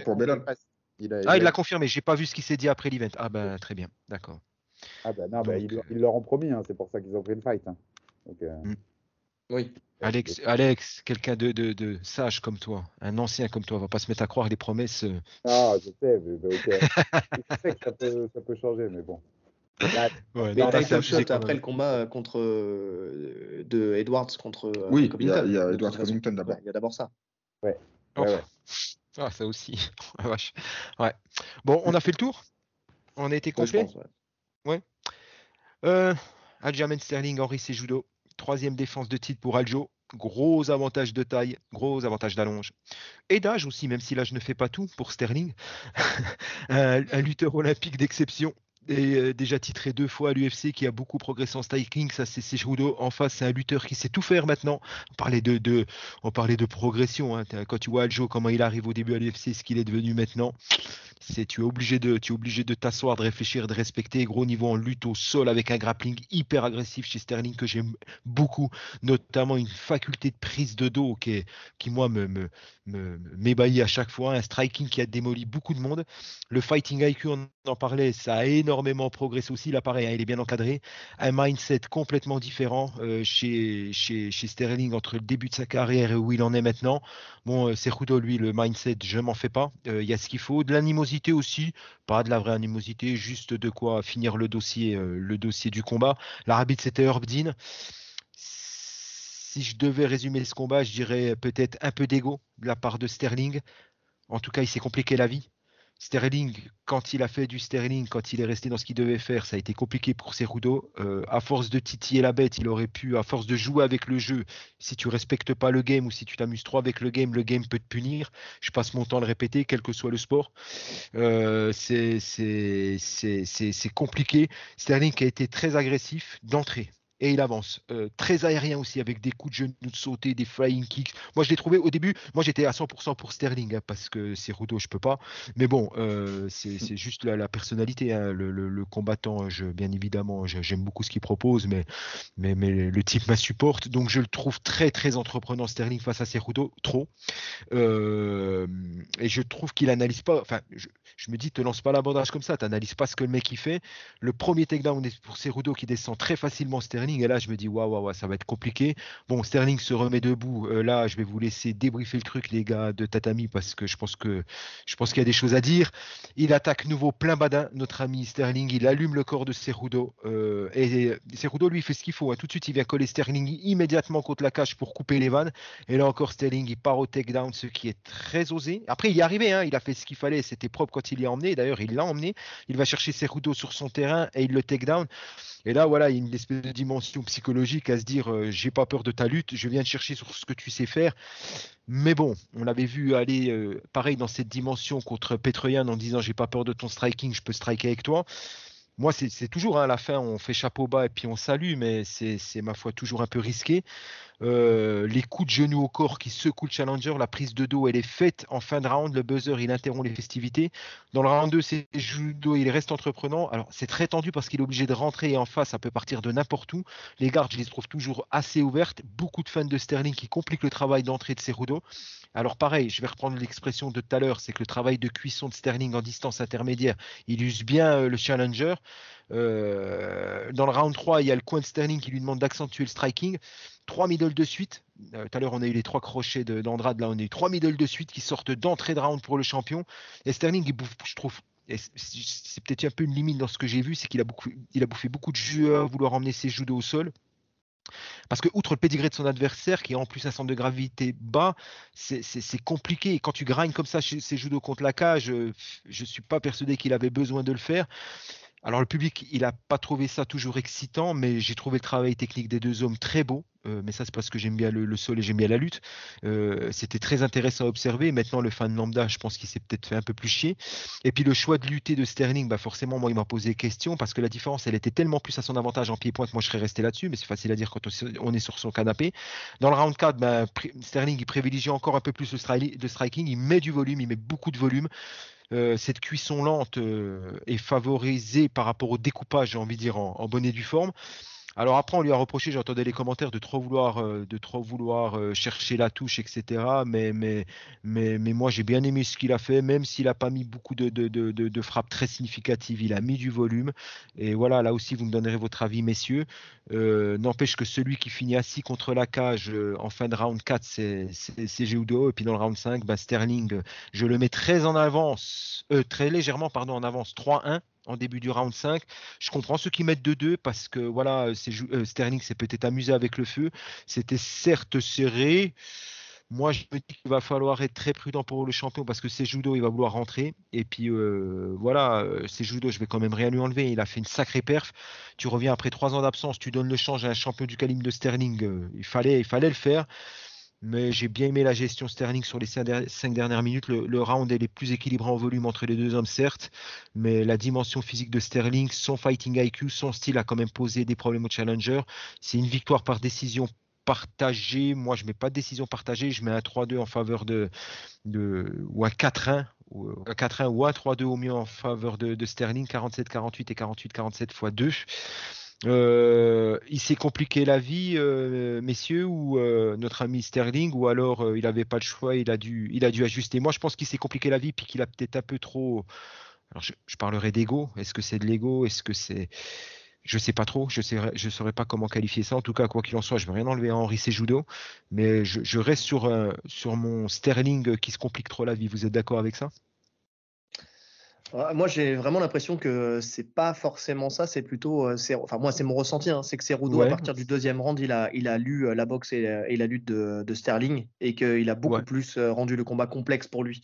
C'est-à-dire que dans le premier round, effectivement, c'est euh, c'est Aljamain Sterling qui, qui domine, effectivement, Mm. euh, même s'il prend le, le takedown, on en a parlé tout à l'heure, le premier, le premier takedown de, de Cerudo. Et euh, c'est là qu'on voit qu'il se relève, tu en, parlais tout à l'heure, il se Ouais. relève et sa, sa technique pour se relever, c'était de se mettre en turtle. En fait, Ouais. il a super bien géré. On se met... Alors, turtle, c'est quand on se met euh, euh, à quatre pattes, euh, Mm. très hermétique. Et, euh, et c'est ce qu'il faisait aussi face à Petroyan. C'est vraiment sa manière de, de- de défendre, elle est là, parce que tu sais que de toute façon, tu vas pas prendre de coups de genou. Il se met vraiment face à l'adversaire, parce qu'il va pas prendre de coups de genou à la tête. Il profite de son allonge pour, euh, pour justement couper les angles et faire en sorte que Cerudo ne puisse pas passer derrière lui. Parce que c'est vraiment, c'est vraiment ça, hein, comme, comme avec Ouais. Le gel, en fait, il gèle ses approches. Ouais. Exactement. Et ce qui, euh, Ouais, parce qu'il sait aussi que Cerudo va pas partir en guillotine ou en bras tête. Ouais. Non, bah parce qu'il n'a pas les membres pour, Il- de ouais, toute façon. c'est- Il est c'est trop court. possible. Et, euh, et donc, euh, et puis c'est pas son jeu. hein. De toute façon, c'est un Oui, lutteur, mais c'est clairement. pas un grappleur. Il a, il a jamais montré quoi que ce soit en grappling euh, contre Moraes. Il attendait, un- il a tenté un bras tête, mais bon, euh, c'est- c'est- ça- voilà, et- Très vite personne n'y a cru. Euh, et donc, euh, et donc il fait. Non mais c'est vrai, honnêtement, il était en bout de doigt. Et euh, par contre, ce que faisait très bien euh, Cerudo, c'est que pour bloquer ce, bras-là, justement, qui le gênait, qui l'empêchait de passer derrière, il prenait, il enroulait le bras et puis il venait mettre une grosse pression sur la nuque de, l'adversaire. Il venait reverrouiller sur son bras, il mettait une pression sur la nuque de Sterling. C'était pas mal. Je pense que ça a usé aussi euh, les cervicales de, Sterling au fur et à mesure du temps. Mais donc, donc effectivement, Sterling a plus touché dans le premier. Mais à partir du deuxième, enfin moi c'est ce que j'ai noté, c'est ce que je t'ai dit. euh, ça, vraiment, je pensais que Ça ça, allait se être un combat, ouais, ça se rééquilibre directement. Et c'est pour ça que moi le deuxième, en fait, je le donne. euh, je fais partie de ceux qui donnent le deuxième à, à Cerudo. Euh, Ouais. Vraiment, parce que parce que il le, il le touche, il le contre vraiment vraiment très bien. Alors c'est vrai, il y a ses middle en début de round, mais mais après on sent que le lead il est vraiment repris. Je l'ai mis, il reprend le lead du combat très rapidement dans, dans ce round là, Ouais. avec euh, de plus en plus de touches euh, et surtout avec son point arrière. Et puis, euh, et puis après, euh, après euh, round 3, euh, de la même manière, je le donne à, je le donne à Cerudo. Coup de genou sauté, les défenses de takedown. Enfin, on sent qu'il continue à gérer. Mais c'est dans le round 4 où effectivement il fatigue. On sent que Ouais, voilà, c'est là où il, a, il a sa, sa baisse de régime. Comme s'il voulait, encore une fois, on en parlait tout à l'heure, mais sur, sur le combat de, avec Diego Lopez, tu sais, euh, Récupérer. vraiment récupérer pour lancer un round 5 euh, en pleine bourre. Ouais. Parce que pour lui, il y a 2-2. Enfin, euh, Ouais. dans le sens où il y aurait 2-2. Parce que même son camp, ils, ils le disent qu'il y a égalité. Donc, Il y a euh, quelque c'est chose que je peux parfaitement entendre. hein. Ah, je peux absolument l'entendre. C'est extrêmement serré, effectivement. Ouais, mais comme c'est serré, le fait de dire catégoriquement qu'il y a 2-deux, je sais pas si le camp Et bien Ah oui. quoi. champion en fait. Surtout Ils quand mis dans le pas confort. Et euh, quand tu regardes bien, en fait, euh, Ster- euh, Sterling, lui, il est toujours dans le volume. C'est c'est vraiment le truc qui fait, qui fait le mieux, même si effectivement, je suis d'accord, où il, il cherche la touche euh, Mm. plus que le, le coup dur. Là où Cerudo, il, il, il cherche à, envoyer des coups beaucoup plus puissants. Mm. Donc, euh, mais par contre, voilà, dans le volume, il fait euh, quatre fois plus de frappes, quoi. Donc, euh, donc forcément, ça marque. Parce que s'il y a un nombre de frappes qui est sensiblement le même, on va dire que la frappe puissante va scorer plus. Mm. Mais s'il y a vraiment un écart aussi grand, là, ça compte plus. Enfin, c'est vraiment c'est le volume qui va, qui va compter. Euh, un peu comme le, le match de d'Olidze avec euh, Marvin Vettori. Oui. Tu sais, Ouais. où, euh, Oui. où vraiment il touche, euh, Vettori touche plus et c'est ça qui lui, fait, euh, qui lui fait gagner le combat. Quoi. Et, Et donc, après, dans le round 5, euh, tu donnes le 5 à Cerudo aussi pour. Et le, le ok, 5, je le donne à Cerudo. Ouais, ouais. Bah, je le donne à Cerudo parce qu'il est beaucoup plus à l'offensive. Il reprend le contrôle de la cage. Euh, il envoie son takedown sur ses jambes. Et puis, euh, et puis voilà. Mais après, Sterling. Sterling, il se met en mode gestion sur le cinquième round. Ouais, pour Ah lui, oui, il a, aussi, il, voilà, il a gagné le combat. Quoi. Après, Sterling, encore une fois, c'est c'est ce que je notais contre Petroyan, et c'est pour ça que moi je le donnais euh, avant le combat sur le 2 euh, vainqueur, c'est qu'il prend très peu de coups. Il a cette faculté en fait à garder sa distance, à prendre très peu de coups. Il le dit d'ailleurs, il dit regardez son visage, regardez le mien, ce qui pour moi est une, c'est pas un indicateur parce qu'il y a des gens qui marquent énormément et d'autres Mm. pas du tout. Mais, euh, mais c'est vrai qu'il a cette faculté à, ne jamais être knockdown et à ne jamais prendre de KO parce qu'il arrive à se mettre, euh, euh, hors, de portée des coups. Quoi.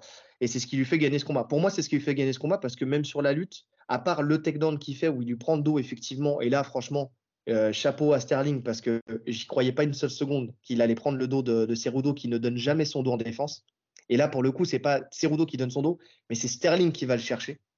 Ouais. Et mention aussi spéciale pour Cerudo avec sa défense où il vient prendre le pied de, de Sterling pour enlever le crochet et essayer de revenir de face. Non, franchement, rentre ils à ont fait, euh, ouais, ils ont fait un, un sacré boulot les deux. Et, euh, mais bon, dans les échanges de lutte, la plupart du temps, c'était quand même Cerudo qui était, euh, qui était vainqueur. Ouais, mais tu sens que Cerudo, il est, il est plus technique, il est meilleur en lutte, mais la dimension physique, elle a pesé quand même. Ouais, je pense Je aussi. suis d'accord.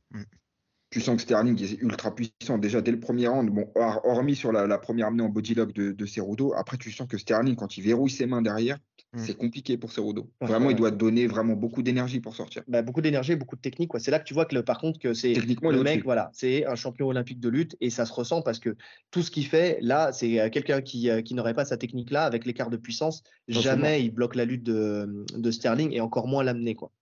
C'est euh, c'est vrai que tu as dit quelque chose, je me, je me l'étais noté. hein, c'est le, le- quelqu'un, Sterling, je trouve cette capacité à prendre le dos à chaque fois dans les combats. C'est moi, c'est toujours quelque chose qui m'épate face à quelqu'un. C'est vrai, si judo, tu l'as dit, hein, qui donne jamais son dos.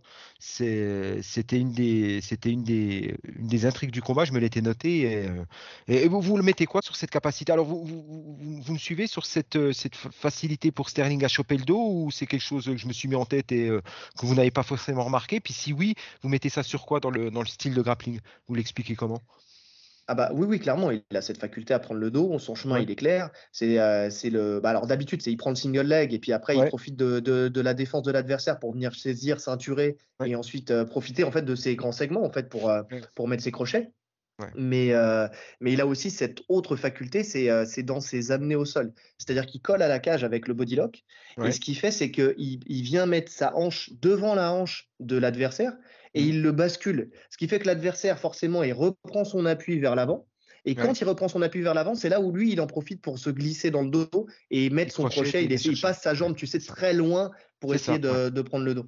Et, euh, et ça, techniquement, c'est mais c'est c'est merveilleux parce que là, c'est ce qu'il a fait justement à Cerudo. Ouais. Et jamais j'aurais pensé qu'il aurait, été capable de le faire. Enfin, pas capable de le faire, mais que Cerudo serait, euh, dans sa défense, aurait accepté en fait ce- cette situation.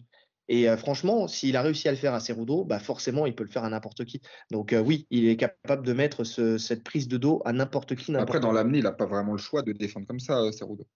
Non, mais il pourrait revenir de face et mettre un, de mettre son underhook, tu sais, plus rapidement. C'est-à-dire que tellement pas tomber. oui, Mm. certes, certes. Mais euh, tu, tu vois que dans, dans- à d'autres moments, il a, il a quand même réussi à remettre les underhooks. Justement, juste après, en fait, quand on regarde bien, dans le premier round, il lui fait ça. Et après, derrière, il réajuste et il met le underhook beaucoup plus rapidement. C'est-à-dire que il, je pense qu'il ne s'attendait pas à cette, euh, à cette technique-là. Mais après, techniquement, il savait très bien tout de suite quoi faire pour éviter de se retrouver Mm. une deuxième fois dans cette situation. Et, su- et su- super, tu le disais Samir, mais super niveau, super combat parce que super niveau technique des deux. hein. Ah oui, oui. Vous l'avez, vous l'avez assez expliqué là, euh, là, dé- déjà bien en profondeur. Et, euh, et Sterling, moi, pour répondre à ta question que tu nous posais au début, Ouais. euh, je pense qu'il se met en danger parce que c'est les deux en fait. Je pense qu'il y a un côté d'ego aussi, ouais. Il voulait Ouais. montrer que face à Henri Cerudo, tu vois, Ouais. il, il- il- il pouvait aller prendre ces risques-là parce qu'il a ce niveau-là. Et je trouve qu'on le, on- moi, je l'ai dit aussi dans le podcast, on le sous-cote un peu. euh, Sterling, les progrès qu'il fait de sortie en sortie, je trouve. Euh, là, il a un avantage quand même de gabarit euh, qui, est, qui est évident. Et l'autre point que je voulais souligner, parce que vous avez assez bien souligné la technique, mais je trouve que ce combat il est intéressant. C'est pour ça que je te demandais, euh, Thomas, euh, comment tu notais le cinquième, parce que le cinquième, j'ai Cerudo aussi. Et j'ai le troisième à Cerudo. Par contre, j'ai le deuxième à Sterling. Moi, ça fait 3-2 Sterling. Moi aussi, Ouais, j'ai le même pointage que toi. Je Pareil. pense que ce combat, il est intéressant aussi dans, en fait, dans la nouvelle notation. Parce Oui. que dans la nouvelle notation, j'ai très peu de doutes que le deuxième, il est à Sterling. Et euh, je pense que Cerudo, comme beaucoup de, de combattants à l'ancienne maintenant, Mm. euh, Cerudo, il- c'est un combattant d'ancienne notation. Ouais. Il prend pas assez de risques quand il est. Alors, c'est techniquement, c'est c'est un régal hein, dans sa lutte et tout. Mais il y a trop de contrôle et plus assez de prise de risque qui vont faire les dommages et les dégâts qui sont le premier critère maintenant. Et je pense qu'il y a plein de, de combattants qui sont en galère sur, sur ça aujourd'hui. Des vieux Ouais, combattants. mais je suis d'accord, je suis d'accord. Et après, moi, il y a une autre chose aussi que j'ai notée, parce qu'on en avait parlé dans le, dans le podcast, c'était normalement sa capacité à savoir quand, quand finir un combat. C'est-à-dire quand tu sens une urgence, par exemple, Mhm. quand il est coupé contre Dominique Cruz, où il va mettre un coup d'accélération, ou contre Moraes, où euh, il sait qu'il est, il est dominé, et donc il va, il va mettre une accélération. Et j'ai trouvé que c'est ça qui lui avait manqué aussi dans ce combat-là. Ce, ce moment où il se dit, allez, c'est bon, euh, il y en a marre, il faut que je termine. Et, euh, et là, j'ai trouvé que, alors c'est sûrement dû à son absence, ça par contre, pour le coup, il a plus ce, truc de, même s'il il, essaye de s'en convaincre, il a plus ce- cet esprit, cet esprit euh, de, compétiteur. Je pense que maintenant, c'est devenu un coach, un excellent coach, qui, qui a sa carrière à faire là-dedans, mais qu'il a plus cette flamme de, de, se dire, voilà, je vais aller euh, me donner les moyens d'aller gagner et donc les moyens de mes ambitions. J'ai vraiment ce sentiment-là. Il a, il a laissé entendre, j'ai pas, pareil, j'ai pas écouté la conf, mais au micro euh, dans la cage, il dit, il laisse entendre que soit c'est son dernier, soit euh, euh, juste un challenge à 145. Donc genre, il demande Volkanovski à 145. Ou- Non, il y a aucun doute. Non, non, non, bah, il va se faire rouler dessus. Il va se Bah faire rouler oui. dessus. Mais il Bah le oui, sait oui. lui-même Ah, parce mais qu'il dit qu'il va en parler à sa femme. Il dit que bah, il y a trop de si. Il, il pose pas les gants parce qu'il se laisse une ouverture, mais euh, et ben en fait il dit qu'il va en parler à sa femme. Il dit qu'il va réfléchir. Il dit que il faut que- corner, qui va- en parler avec euh, Dana White, mais euh, voilà, c'est en fait il y a trop de. Je vais en parler avec trop de gens. Euh, S'il était déterminé à ça, il l'aurait demandé. Euh, il, il voulait pas lâcher les gants parce qu'il se laisse quand même une, une porte au cas où.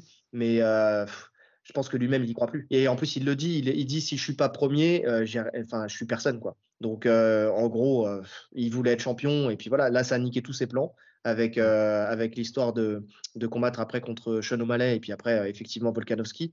Même si euh, on attendait beaucoup aussi de ce combat pour savoir si avec Volkanovski si ça allait pouvoir se faire. Enfin s'il avait une chance de pouvoir gagner. Honnêtement là j'y crois pas une seule seconde. Bon. Juste pour re- remettre, les gars, vos, vos pointages, alors, Thomas, c'est toi qui donnes ces judo gagnants, c'est ça hein Oui, moi je le donnais gagnant. Bah, c'est marrant parce que même dans la dans le l'analyse pronostique, je l'avais donné à la décision gagnant, mais de peu. Et euh, c'est vrai que moi je lui donne le deuxième parce que je trouve que dans le deuxième, il, il lit complètement la boxe et le et la, et la lutte de de Sterling et il, il reprend le contrôle de- du combat à ce moment-là. Donc tu lui donnes quel round? Le 2 Je pense Le qu'il 2, fait le plus de 3 et le dégâts. 5. Je Ouais, pense le 2, qu'il le fait 3 et le de 5. dégâts, ce qui dans la notation actuelle lui donne le 2 à Ouais. Sterling. D'accord. Ouais, bah après ça, après je le je, je l'ai vu qu'une seule fois et c'est vrai qu'il faudrait le revoir en fait pour euh, pour être sûr. Et mais euh, mais voilà, en tout cas même dans sur les les fils Twitter que ça soit euh, Oui, oui. de l'UFC ou euh, de, de RMC, il y avait euh, il y avait ce, ce- ce débat en tout cas sur euh, sur ce deuxième round. Euh, c'est effectivement c'est c'est à l'appréciation. Je pense que c'est un combat qu'il faut revoir pour euh, pour vraiment euh, vraiment se être sûr quoi. D'accord. Bon. Alex, Ah, tu lui donnes quoi, toi? sinon, on a les- le même. Sam- Samir, on a tous les deux premiers Sterling. Et... Oui. C'est ça. Ouais, moi j'ai comme, toi. hein. Ouais, c'est ça. 3 c'est Rudo, 4 Ouais, Sterling. moi aussi. 5 Ouais. c'est Rudo. Je me sens un peu seul. Il y a, y un c'est pas juge- grave. il y a- il y a un juge qui a la même chose que nous. Et sinon, il y a deux juges qui donnent le deuxième round à Cerudo, en effet. D'accord. Et ben alors attends, s'il y a deux juges qui donnent le, le deuxième round à Cerudo, alors c'est où qui fait la différence? J'ai pas le reste. Pour ces- Attends, j'ai pas le reste de la carte parce qu'il y a une autre différence. Je vais te retrouver ça en speed. Il y a un juge qui donne le. euh, Je l'ai vu, c'était surprenant d'ailleurs ce pointage. Bah ça doit être le 3 alors. Puisque le 4 on est sûr, ou à moins que ça soit le 5. Oui, non, ouais, Alors ouais, attends, Ouais, ok. Il y en a deux qui donnent le deuxième à Cerudo. Ouais. Ils donnent tous les trois le troisième à, Ouais. à Cerudo. Et c'est c'est le dernier. Le C'est 5, le dernier, il y en a un qui le donne à Sterling. Ouais, bah, En fonction de comment tu lis le truc, est-ce qu'il est dans la gestion Est-ce qu'il est. Ouais. Le dernier, il y en a un qui le donne à Sterling.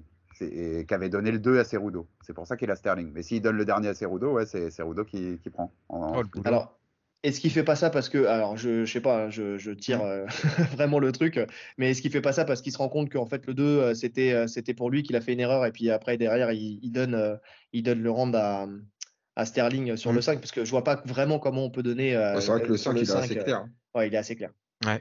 Je crois, je crois qu'ils n'ont pas, je crois qu'ils ont pas le droit de corriger. Je crois qu'ils donnent euh, après chaque round et qui. Je suis pas sûr de ça. Ouais, mais pas le droit, tu sais, euh, il a pris le gauche. Ouais, je sais, que- ouais, je sais pas, je sais pas comment marche le système. C'est- un- tu vois, comme quoi il faudrait s'y intéresser et regarder vraiment, vraiment. Ouais. Je crois Bon, qu'ils on a- donnent après chaque round hein, et qu'ils peuvent plus changer.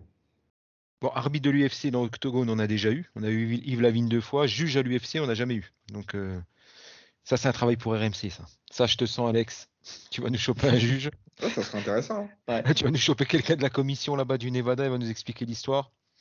Déjà, tu sais qu'ils le regardent, ça dépend des positions où ils sont et tout. En fait, Mm. le jugement, c'est hyper intéressant parce que Mm. la position où tu es, il y, en- il y en a plein qui disent qu'il faudrait. Les mettre autour de la cage. Ouais. qu'il faudrait qu'ils soient dans une pièce avec euh, différentes caméras, sans truc, je- Mm. ou bord Oui. de la ca- enfin, tu vois, il y, a- il y a plein d'é- d'écoles sur ça. Bah, j'ai déjà, moi, jugé hein, des combats de, de MMA et c'est vrai que c'est très compliqué, en fait. Déjà, déjà d'avoir la vision sur tout, euh, tout, tout Ouais. le combat, d'être concentré sur tout le round, déjà, c'est déjà une première des difficultés. Et effectivement, après, il y a le, le problème de l'angle. Et ça, on le remarque aussi quand on coach en bord de tapis. C'est pareil, ou en bord de cage. Euh, c'est pareil, des fois, on est là, on donne une indication à- au combattant, mais qui, comme on voit pas ce qui se passe de l'autre côté, Mm, bah, cette ça. indication, elle vaut rien, quoi. Donc, euh, donc oui, je le comprends. C'est pour ça qu'il faut être indulgent aussi avec les juges. Ouais, c'est c'est- c'est pour ça que je parlais de répartition autour de la cage, parce que les trois sont assis au même endroit. Euh, ouais, bon. Euh, on a fait le tour de la carte ce coup-ci. Des choses à rajouter, messieurs? Non? Non, Non. je pense pas. Non. Non, c'était une belle carte. C'est éducation Ouais, euh, nationale, des formations éducation nationale oblige, si on devait mettre une note, même si j'ai horreur des notes, hein. C'est- j'ai horreur de ça. Euh, ou un d'une appréciation bien, pas bien, moyen, peut mieux faire, sous-côté au final et qui méritait de l'être au final, ou au départ et qui méritait de l'être au final. Qu'est-ce que, comment vous jugeriez cette, cette main card? On va rester sur la main card. Ouais, sur la main card, je la trouve. Alors, je, je dirais. euh, Cron Un Gracie, c'est déçu faute. ouais, un peu moyenne. Moyenne, ouais. Mm. D'accord. Moyenne parce qu'il y a du bon, il y a du moins bon. Enfin, c'est-à-dire que voilà, c'est c'est ce qu'on disait Cron Gracie déjà. Bon, voilà, c'est à, à jeter. Euh, Bilal Mohamed euh, contre Burns, bon, c'est euh, c'est poussif. Alors c'est très, voilà, c'est faut s'attarder sur la technique. Faut vraiment être un puriste pour aimer. Ah, moi, j'ai Bon, kiffé. hein. Non, non, mais voilà, c'est faut être un puriste. Vraiment, faut être un puriste pour se dire voilà les détails, les machins, tout ça. Mais Ah, si on parle entertainment, euh, entertainment, ça ça passe pas quoi. Ouais. Et après les autres combats, par contre, étaient pas mal. Moi, j'ai bien aimé, euh, j'ai bien aimé euh, tout le reste de la carte. Donc c'est pour ça. Je mettrais un, ouais, un 13. Pour moi, je Ouais. mettrais un 13. D'accord, c'est sur 20, ouais, ouais, je suis d'accord, en 13. D'accord. Ah, Alex? c'est Un moyen plus même, je peux, je, peux, je peux même te mettre 14. Ok. D'accord, ouais, je suis On le prend je- aussi. Ouais, je vous rejoins, ouais, ouais, entre. Le main, il est bien, le main, il est vraiment bien, même techniquement et tout. Ouais, Ouais, Ouais, ouais. 14, Ouais. 14, euh, 14, 14, 15, 14, ça me va parce que j'ai beaucoup aimé, euh, j'ai beaucoup aimé moi aussi euh, Bilal euh, contre Ouais. Burns. Le combat est bien. Même, même Andrade et Yann, c'est pas, c'est pas si mal, tu Mm. vois. Enfin, Yann, elle fait une belle. Euh, Ah oui, oui, non, mais ça, on compte dans les combats. Moi, je le compte dans les combats qui sont, euh, qui étaient impressionnants. hein. Enfin, pour le coup, enfin, qui m'ont plu. hein. Non, non, c'est plutôt euh, le. je, je, je parle pas en tant que. Alors, j'essaie de me sortir du côté analyse et puis plus euh, spectacle, quoi. Tu sais, de, de- Ouais, ouais, parce que ouais, les trois quarts des gens qui regardent l'UFC, c'est des gens qui, euh, qui vont pas avoir ce niveau de, de, de regard et d'analyse. Donc, c'est plutôt à ce niveau-là que, que En je plus- note. Après, sinon, oui, je mettrais un 14 ou un 15. En plus, c'est un numéroté, donc un numéroté, tu as toujours les gens qui regardent quasiment que ceux-là. Oui, exactement. Celui-là, s'il fait, honnêtement, hein, enfin après c'est Omar l'expert du chiffre, hein, mais celui-là, s'il fait 300 000, ils peuvent danser. hein. Ouais, oui, ah bah oui. Là. Non, ouais, ouais c'est clair. Bah, déjà, c'est Rudo, c'est pas, pas un gros vendeur. Ah, non, Sterling non plus, donc euh, Ça va Bah, faire bah- du 200, du deux- un petit 200 000, 200, Ah, 230 000. Ils sont Vous la sentez déjà aussi l'histoire Ouais. Ils sont déjà contents. ouais, ouais. Oh la vache. façon, les cartes, on le sent, nous, quand on fait. euh, De toute façon, je pense que ça. Alors, euh, toi, tu fais des, tu fais des débriefs, mais euh, nous, nous qui faisons des analyses pronostiques, et je pense Ouais. que pour, pour toi, Alex, ça doit être la même chose. C'est, on le sent, en fait, que sur le nombre de vues qu'on fait. Enfin, quand c'est Ouais. poussif et que ça a du mal à monter, on sait très bien que la carte, elle est. Voilà, là, il peut pas les gens, quoi. Le, le, le Cerudo, c'est un des pires épisodes qu'on ait fait dernièrement. Ouais, nous aussi, on a fait 300 et quelques vues. Alors, vous en avez sûrement fait plus que nous. Mais, euh, mais franchement, là, on avait, on avait eu une, euh, une bonne augmentation de, de vues ces derniers temps. Et puis celui-là, ça nous a mis un coup d'arrêt. Franchement, ça nous a, ah, ça nous a mis un, un, un coup d'assommoir. là. Ah, et, puis, euh, et, puis, euh, et en plus de ça, déjà qu'il n'était pas vendeur, c'est pas un mec vendeur au départ. Et Sterling pas trop non plus, mais en plus de ça, c'est Rudo. Faut, et faut, faut toujours bien se dire que maintenant, dans les publics de ça, du MMA en France, il y a beaucoup de gens qui sont arrivés dernièrement. hein. C'est Oui, clair, aussi, ouais. c'est clair. Et Henri Cerudo, pour eux, ça représente que dalle. Mais ils Ouais. savent pas du tout, tu vois. Ouais, c'est clair. Bon, bah écoutez, messieurs, on, on referme le chapitre, euh, le livre, que dis-je, de l'UFC 288. Euh, on va passer aux news. Allez, il y a l'UFC la semaine prochaine, ABC, le 4, le 13 mai au Spectrum Center de Charlotte. Alors, euh, La main card, Jair Zinho Rosenstruck, on parlait de game plan tout à l'heure et de cardio, contre Jailton Almeida. Anthony Smith contre Johnny Walker, ça va être lunaire ça aussi. hein. Daniel Rodriguez contre Ian Gary. Mackenzie Dern, ah Mackenzie Dern, contre Angela Hill. Il y a tout qui va chez Mackenzie Dern. Comme je dirais, euh, je, je la qualifie euh, jugistiquement parlant de physiquement intelligente. Euh, et Carl Williams contre Chase, Ch- Chase pardon, Sherman. Ça, c'est la main card. Alex Morono, Tim Means en, undercard. Cody Staman contre Douglas Silva de Andrade. Brian Battle contre Gabriel Green. Matt Brown contre Kurt McGee. Ça sent le, ça sent le, le old school, la naphtaline. Jessica Rosclar contre Tainara Lisboa. Euh, Kim Jae-yoon contre Mandy Baum. Et Carlos Hulberg contre Ior Poteria. Euh, messieurs, en dehors de Mackenzie Dern. Parce que vous n'allez pas me la faire à l'envers, les trois, là, autant que vous êtes. Euh, pour des raisons diverses, peut-être, mais vous n'allez pas me la faire à l'envers. En dehors de Mackenzie Dern, qu'est-ce que vous attendez? On veut être honnête? Pas grand-chose. Non, Gelton Donc vous Almeida. attendez Mackenzie Dern, on est bien d'accord oui. là-dessus. Ah, voilà. mais- Non, ouais. oui, Gelton Almeida, t'as raison, ouais, Almeida. juste pour voir son évolution, ouais, effectivement. Ouais. Voir ce que ça donne. J'ai- j'ai- J'aime bien l'évolution de ce. bah, en plus, c'est un mec du sol, hein. donc euh, voir comment, comment ça va continuer Mm. euh, pour lui, euh, voir jusqu'où il peut aller. Mais, euh, mais oui, sinon. euh, pff, non, Ah, J'ai c'est- peur ouais, ouais. antidopage pour lui à chaque fois, honnêtement, je le dis. hein. Un sacré physique. hein. Ouais, j'ai Ah. peur. Tu sais, le Brésilien, le Brésilien aime, aime qu'on le voit, euh, aime, aime une certaine, un certain type de carrosserie de physique. J'ai j'ai peur de l'antidopage. Ce serait pas le premier à sauter de la, de la, de la sphère JJB comme ça. C'est Ouais, un beau oui. bébé. C'est ouais. c'est Et ça. J'ai peur, j'ai peur de que ce soit pas qu'une question de gêne. tu vois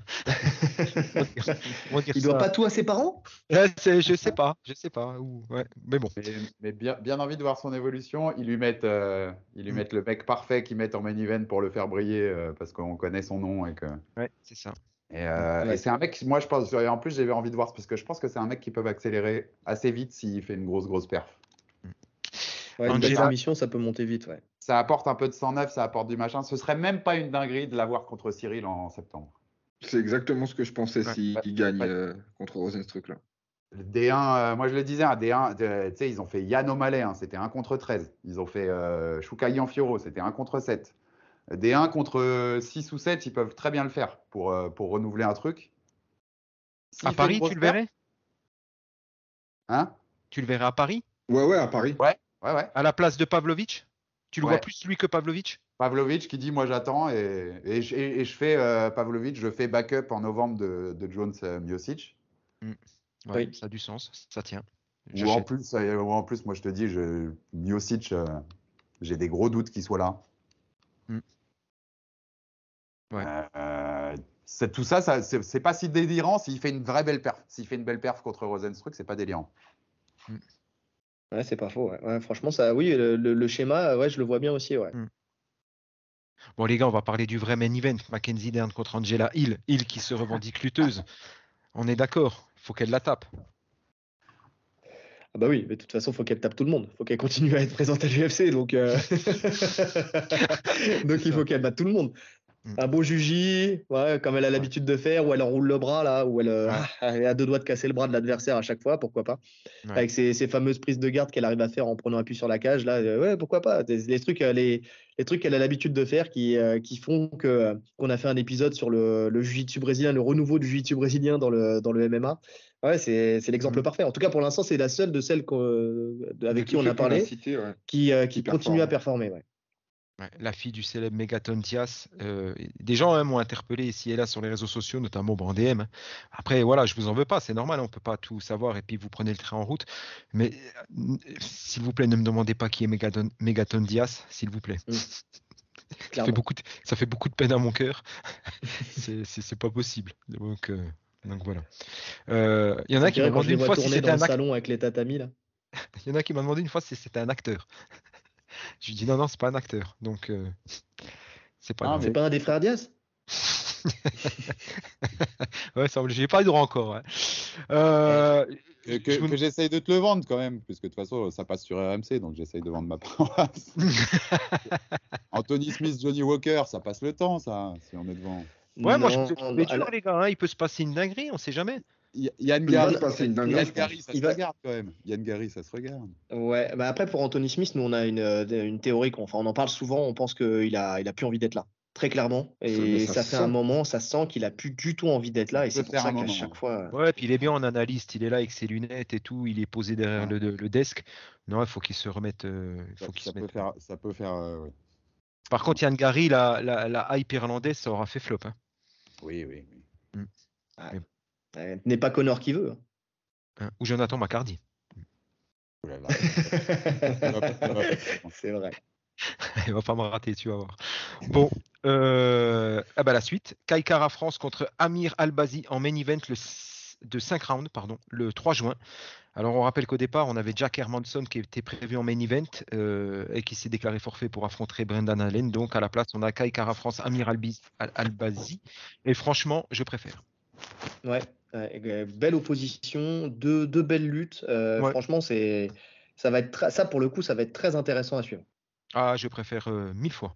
Euh, bon, vous connaissez le principe, c'est comme la rubrique en bref, même si ça va encore plus vite en bref. Je donne les news, euh, vous rebondissez comme vous voulez, vous revenez, euh, vous n'hésitez pas, messieurs. Euh, UFC 289 le 10 juin, ce sera le prochain pay-per-view. Juliana Peña qui est out contre Amanda Nunes. Ça aussi, je. Alors, je ne veux pas être trop dur contre Peña, mais je préfère. J'avais envie de voir du neuf. On avait demandé Renaldana. Bah, c'est Renaldana qui la remplace. À 100 Euh, fois. Ah, Franchement, pour, euh, ça tombe hyper bien. Désolé, euh, Juliana, mais tu vois, ça change. Quoi. Donc on aura euh, ça en main event. En main event, là encore, Tatami Connexion aurait eu toute sa place. Charles Oliveira contre Benail Darwish. Je pense que ça, va, ça, ça peut éventuellement se rouler par terre. Je pense que ça peut euh, j'ai presque envie de dire heureusement qu'on a ce combat parce que c'est un peu léger pour un UFC numéroté, je trouve. Un peu, t'es gentil. Hein, c'est... oh la vache. Ouais, ouais, je suis gentil, ouais. Si le co- euh, franchement, c'est pas main event parce que traditionnellement, le main event est un combat titré. Parce que le reste, Mike Malotte, ça fait très film de boule des années 70 contre Adam Fujit, je sais pas qui c'est. Mike Malotte, on dirait un nom de détective privé, sans déconner. Adam Fujit, ouais, je veux bien, moi, il n'y a pas de problème. Danny Gay, bon, Danny Gay, j'ai- je dirais. Détective Mike Malotte. c'était- Ah, ça, ça fait pas bien. Tu sais, Ouais, ouais, c'est avec ça, son. Borsalino. Avec son Ouais. Borsalino, tu sais. Avec le store, tu sais, qui laisse passer la lumière avec la bouteille de Sky sur le bureau. Non, non, non. La fumée de cigarette. Ah, c'est ça, ouais, tu sais, tu vois qu'on a les mêmes rêves.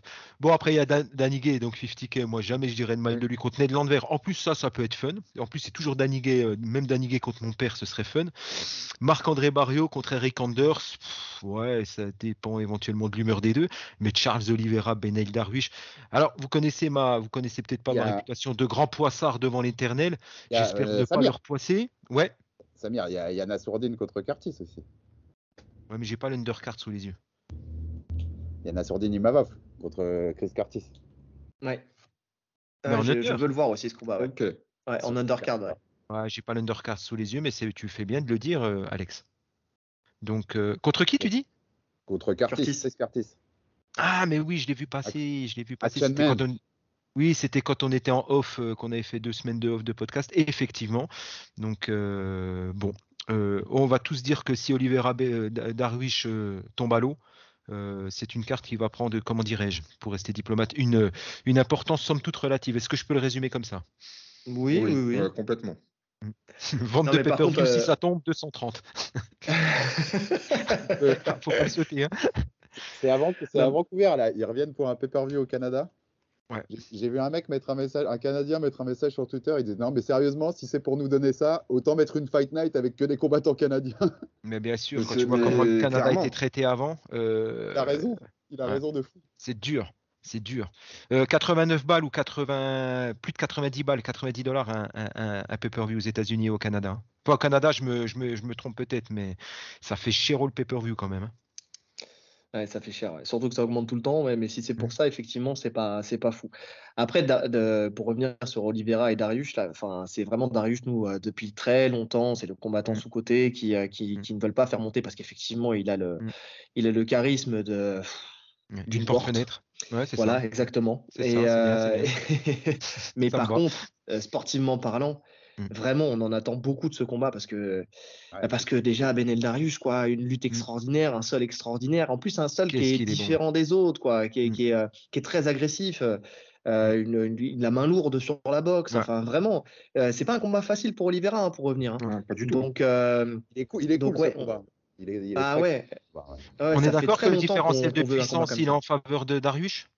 Ah oui, clairement. complètement. Clairement, hein, on est d'accord. hein. Ouais.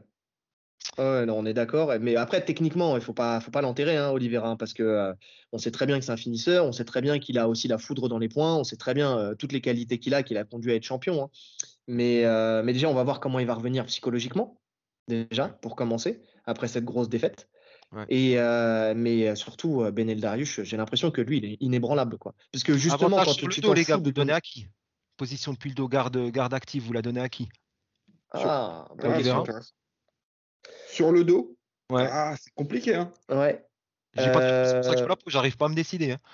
Eh ben, j'arrive pas à me pas le même décider jeu, en non fait. plus parce qu'ils n'ont pas le même jeu. Effectivement, tu vas, tu vas avoir un Oliveira qui va plus attaquer des triangles, des Ouais. enfin, tu vois, qui va être beaucoup sur le, sur le haut, et tu vas avoir un Darius qui va être beaucoup sur le bas, qui va attaquer les clés de jambes. Ouais. Donc, euh, donc ouais, c'est c'est compliqué. Maintenant, on sait qu'Oliveira, euh, si, voilà, si on se base sur des faits, Oliveira, il a déjà pris les clés de jambes. Ouais. Donc, euh, pour ça, je pourrais donner l'avantage à Darius. Ouais, j'arrive à voir euh, Darius le passer, lui passer la garde et le fixer. Ça, j'arrive à le voir. tu vois. Il est très très bon là-dedans. Il est très Ouais. très fort là-dedans. Et tu sens qu'il a des positions super fortes. Et son rapport poids-puissance, justement, là, c'est, il fait des merveilles. Et si je vois une limite pour Oliveira, c'est ce que, c'est, ouais, c'est dans ce que tu viens de dire, c'est là, pour, pour Oliveira. Après, je peux me tromper, il peut lui prendre le dos, lui faire un truc super flashy, ou lui exploser un triangle à la tronche euh, depuis le bas. Euh, Bien sûr. et- mais, mais ouais, Darius, je le vois super fort là-dedans. Mais on sait qu'Oliveira, de toute façon, oh, pardon, excuse-moi, je t'ai coupé, Non, mais euh, euh, on sait qu'Oliveira, de toute façon, et on l'a vu contre Makachev, quand Mm. tu le sonnes et que qu'il tombe au sol et qu'il est face à quelqu'un qui, qui gère le sol et qui a pas peur de tomber avec lui, Mm. bah, ça devient compliqué. Et j'ai l'impression que c'est ça sa vraie limite. Ouais, mais c'est surtout que sur ses dernières soumissions, Oliveira, c'est qu'il avait sonné les mecs avant. Il Ouais. les avait déjà bien avoinés Aussi, debout, ouais, tu vois. ouais, ouais. Exactement. Moi, je pense qu'il va y avoir aussi il y a des questions mentales, je pense, autour de, Mm. de Oliveira. Ouais, Il a comment il va revenir? Mm. Il a une, é- ouais, il a une énorme carrière. Ça fait longtemps qu'il qu'il fight, hein, ce, ce gars-là. Enfin, il, a, Mm. il a une histoire quand même particulière. Mm. Et euh, je sais pas où il en est dans la tête. Après, après, après Marachev, euh, avec la blessure qu'il a eue, euh, ça, ça m'intéresse de le voir. Mais c'est le vrai main event hein, de, Ouais. de, de leur pay-per-view. Ils peuvent pas. Je crois. Il y, a- que Connor non, qui l'a fait dans, dans l'histoire récente d'être euh, main event euh, devant un combat pour le titre. Oui, il y a que Connor. C'est fort possible, mais ça serait pas étonnant. Donc, Non, euh, Après, par on, peut contre, faire euh, un on peut faire un podcast que sur ce combat-là. hein. Euh, on- Ah bah on nous on va hein. faire. nous on va le faire. c'est ça. Mais euh, par contre, juste euh, pour le coup, euh, pour l'histoire, moi j'aimerais bien voir Darius gagner parce que bon, Ah, Euh, Oliveira, il a. Alors, j'aimerais bien voir la revanche, Ouais, euh, effectivement, ça c'est vrai. Mais Oliveira, il a déjà été champion, il a déjà défendu son titre, il a créé sa legacy. Mm. Darius, il a, ça fait partie des combattants qu'on a fait peiner à monter. Mm. Là, il a cette chance de pouvoir avoir, euh, être aux portes du titre. Mm. Donc, euh, et derrière, s'il perd ce combat-là, c'est fini. Il redescend et on le verra plus jamais. moi, je, pense- Et, moi, je pense, euh, je pense et- qu'il va le battre. Moi, j'ai un feeling. Je pense qu'il va. Je pense qu'il va. pas Ouais, il mais mériterait. Je pense qu'il va le battre. euh, pas, ouais, presque tranquille. Moi, j'adore quand les mecs comme ça déjouent les plans de l'UFC et les Ouais. obligent en fait à les, à les mettre, euh, leur donner une chance au titre. En fait, j'adore ça. Donc, euh, j'ai pour ça, Darius, franchement, j'adorerais qu'il passe. Ah ouais, parce que lui, c'est vraiment pas le gars qui va devant les médias, c'est pas le gars flashy. Enfin, je veux dire, euh, même sa femme a pas de, nouvelles de lui, quoi. Tu vois, je veux dire, le mec, il est pas. Et, et, ouais, je suis comme toi, Alex. Moi, je serais pour. Déjà, je serais. J'aime bien Benel Darwish. Il a jamais refusé personne. Il a eu. Après, il a peut-être pas conduit non plus sa carrière de manière toujours très, très pertinente ou, ou intelligente dans le sens, euh, dans le sens, ben voilà, euh, refuser ou prendre les gars qu'il fallait. Euh, un peu comme Dos Anjos, même si lui, il a été, euh, il a été titré. Donc, euh, ouais, Darius, ce serait la belle histoire. Ce serait la belle histoire. En tout cas, euh, Mm. on sera fixé. C'est bientôt, c'est le 10 juin. Donc, euh, Ouais. voilà. Ça, ça ferait le, ça ferait le main event euh, d'Abu Dhabi. Marachev Darius. Ah, ah, tu, ah, tu me hype là. Euh, on continue. Avec Ousmane juste en dessous. Ils vont, ils vont se gaver à Abu Dhabi. Alex, c'est pas la première fois que je me fais la, la réflexion, que ce soit quand on discute les deux ou quand j'écoute euh, ton, ton émission. Eh, tu sais que tu ferais un bon matchmaker, sans déconner. Tu as toujours des plans qui fait que. Moi, Da- je pense que. Dana, Moi, je pense si Ouais, il y a du CV à envoyer. Moi, je pense qu'il y a du CV à envoyer. Parce que tu nous sors des trucs des fois, je me dis putain, ouais, c'est con, je l'avais sous le nez, j'y ai pas pensé. Écoute, si t'as une chance, si Dana écoute. S'il s'il écoute, je pense que je pense qu'il me payerait mieux que RMC. hein. Euh, respect RMC. Oh, c'est bon, hein. Commence On pas. hein. aimerait bien vivre de, de notre podcast, nous aussi, je te le dis. Ah, hein. Même ça- ça, ça- ça, ça, j'ai- toujours le recul pour savoir que combien c'est une chance de, de vi- de vivre de sa passion. Ah, clairement. Oh là là là là. C'est- Je sais que notre podcast est écouté par des millions de personnes, Monsieur Herbinet, mais n'en fais pas une fenêtre euh, syndicale, euh, n'en fais pas une fenêtre de, représ- de, de- de contestation syndicale, s'il te Tu plaît. sais, tu, tu sais, c'est la règle des, je crois que c'est les six personnes. Tu es toujours à six personnes de n'importe qui dans le monde. quelqu'un, c'est ça, Tu connais. Donc on n'est pas loin de Dana White, euh, Samir. Tu le sais. c'est ça, c'est ça. Bon, bah, on continue les news hein, en attendant que Dana écoute. Neil Magny contre Phil Rowe euh, le 24 juin à l'UFC Jack- de, de Jacksonville. Pour reprendre ce que vous disiez tout à l'heure, euh, les copains de Tatami, bah, je suis pas sûr que ce soit super toujours euh, bandant pour le public qui sera présent à Jacksonville ce soir-là. Phil Rowe contre Neil Magny. Je sais pas, je dis ça, je dis rien. On a Manel Cap contre Davison Figueredo qui tombe à l'eau. Euh, après le forfait du Brésilien, donc euh, c'est Mohamed Mokaef pardon, qui s'est proposé pour le remplacer à l'UFC 290. Alors j'ai noté ça quand j'ai commencé à préparer euh, ce podcast, c'était donc il y a un peu plus d'une semaine. Ça n'a pas été officialisé, euh, Mokaef, euh, euh, euh, pas Figueredo, euh, Cap. Ça n'a pas été, du- ça a pas été. Vous avez vu quelque chose dans ce sens-là ou pas? Non, pas du tout. D'accord. Euh, je prends. hein. De toute façon, dans les petites catégories, ils peuvent tous se battre entre eux. Je prends. Je Il va, prends, il va- euh, va y avoir le 290 de Las Vegas, va y avoir un autre truc d'annoncer, c'est sûr. Que tu, tu sens comme ça ou tu as vu des choses, euh, Alex? Non, mais tu, si tu- oh, même si euh, je crois que si tu regardes, attends, je vérifie en speed. Ouais, c'est ça. Si tu regardes la page sur le site de l'UFC, Ouais. il y a le combat de Moreno, Pantoja, il y a Whitaker, Duplessis, mais il y a tout en haut, il y a marqué To be determined contre To be determined, genre comme s'il manquait un main event. Ah ouais? C'est l'International Fight Week à Las Vegas. Je pense qu'ils vont Ah, Il faut rajouter- ouais. du là. Ah, il faut envoyer. rajouter. Tu peux pas faire Moreno, Pantoja euh, Mm. pour la Fight Week à Vegas. C'est pas possible. Faut respecter, faut respecter les gens qui payent 10 000 dollars pour aller, Mm. pour aller à Las Vegas l'été. Ça sent le vécu, ça, Alex. hein. Hein C'est bon, ça. hein T'a- T'avais fait quoi, toi? Euh, le dernier, euh, Adesanya Canonier, Ouais. Volkanovski Oh. Holloway 3. Ouf. Ah ouais, effectivement. ouais. Ah bah ouais, Euh, on s'est ah, régalé, c'est de quelque la- chose. hein.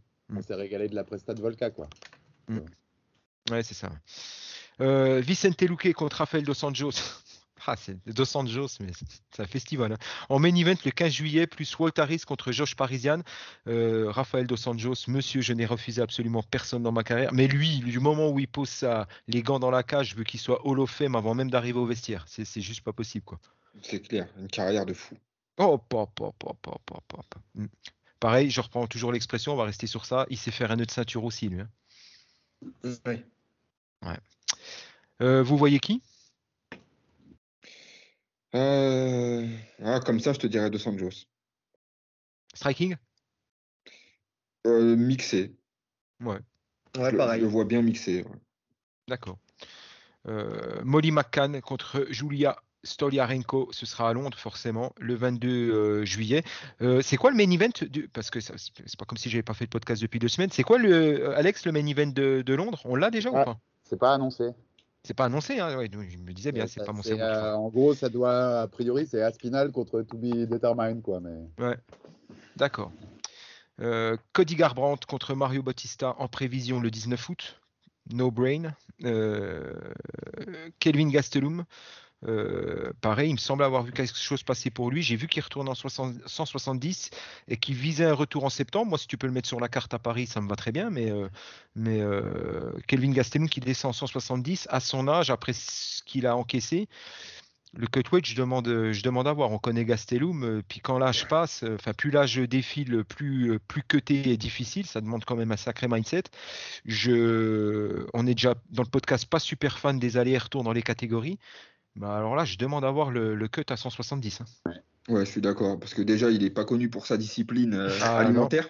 Non, ouais. Et euh, c'est vrai qu'en vieillissant, bah, c'est de plus en plus dur de, de cutter. Mm. Donc redescendre à ce moment-là, c'est ouais, c'est compliqué quand même. hein. Ouais. Puis pour aller faire quoi? Enfin, je veux dire, t'as vu, t'as vu en bas. Si en haut c'est chaud, en bas euh, ça l'est aussi. hein.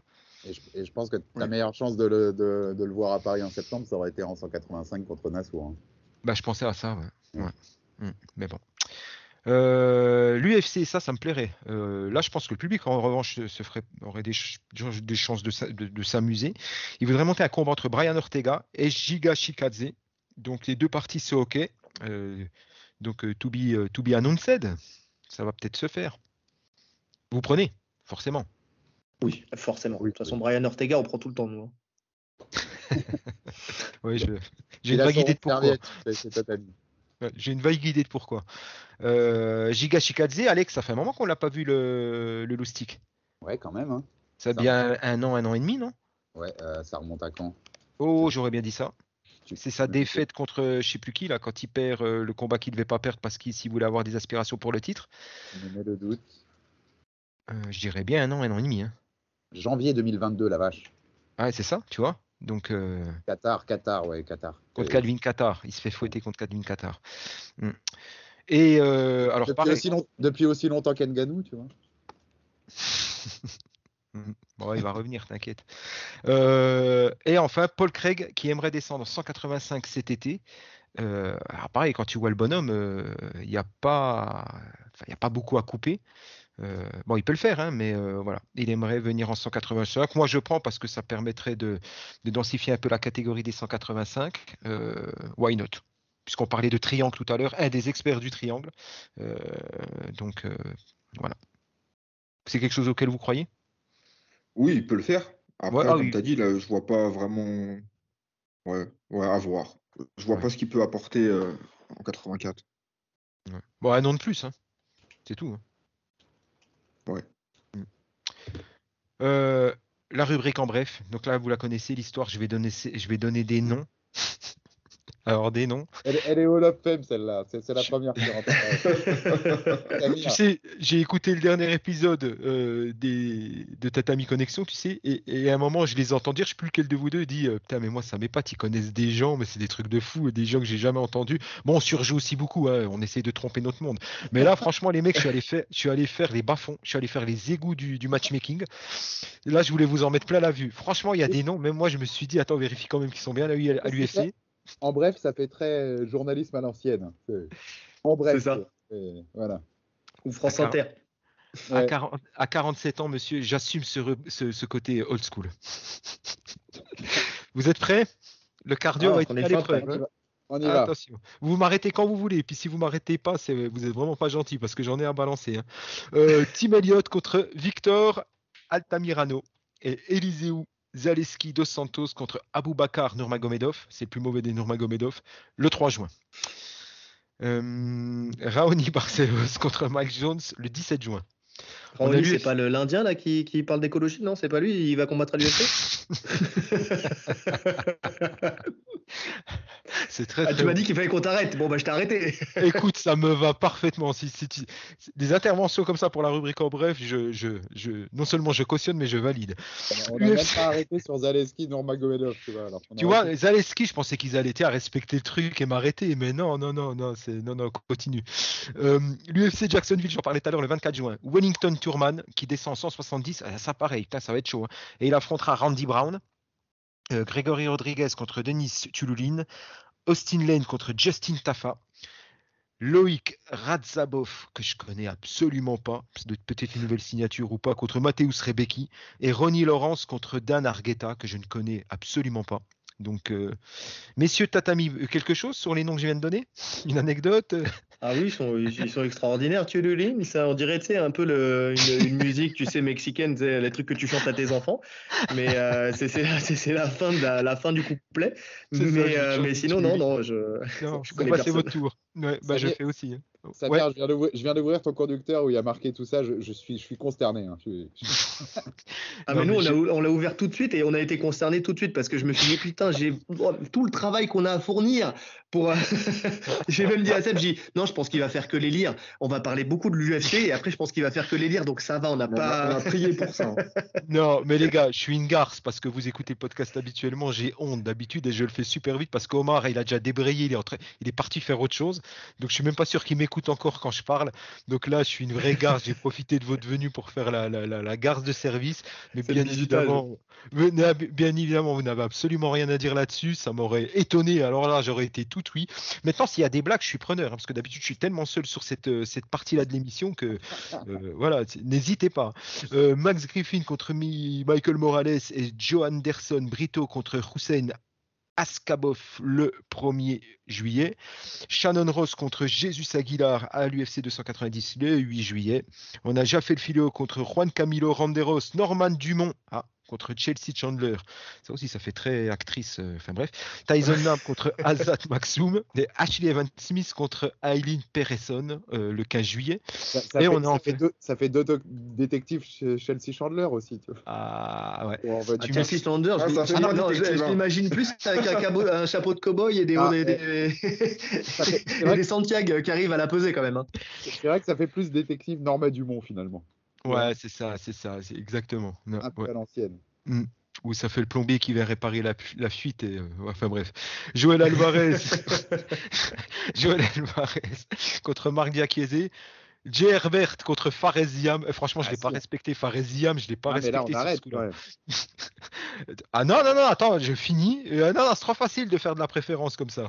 Et Davy Grant contre Daniel Marcos et Chris Duncan contre Yanal Hashmouz. Yanal Hashmouz, c'est l'Israélien qui avait électrocuté je sais plus qui, qui l'avait envoyé en médecine légale. Euh, euh, je sais plus qui, on avait vu le combat il y a pas longtemps, qui avait tabassé un gars, il l'avait refroidi. euh, je crois que c'est lui, hein. Le 22 juillet, ça ce serait à l'UFC de Londres. Ouais. Mais euh, oui, Alex, blague à part, Faresiam contre Jay Herbert.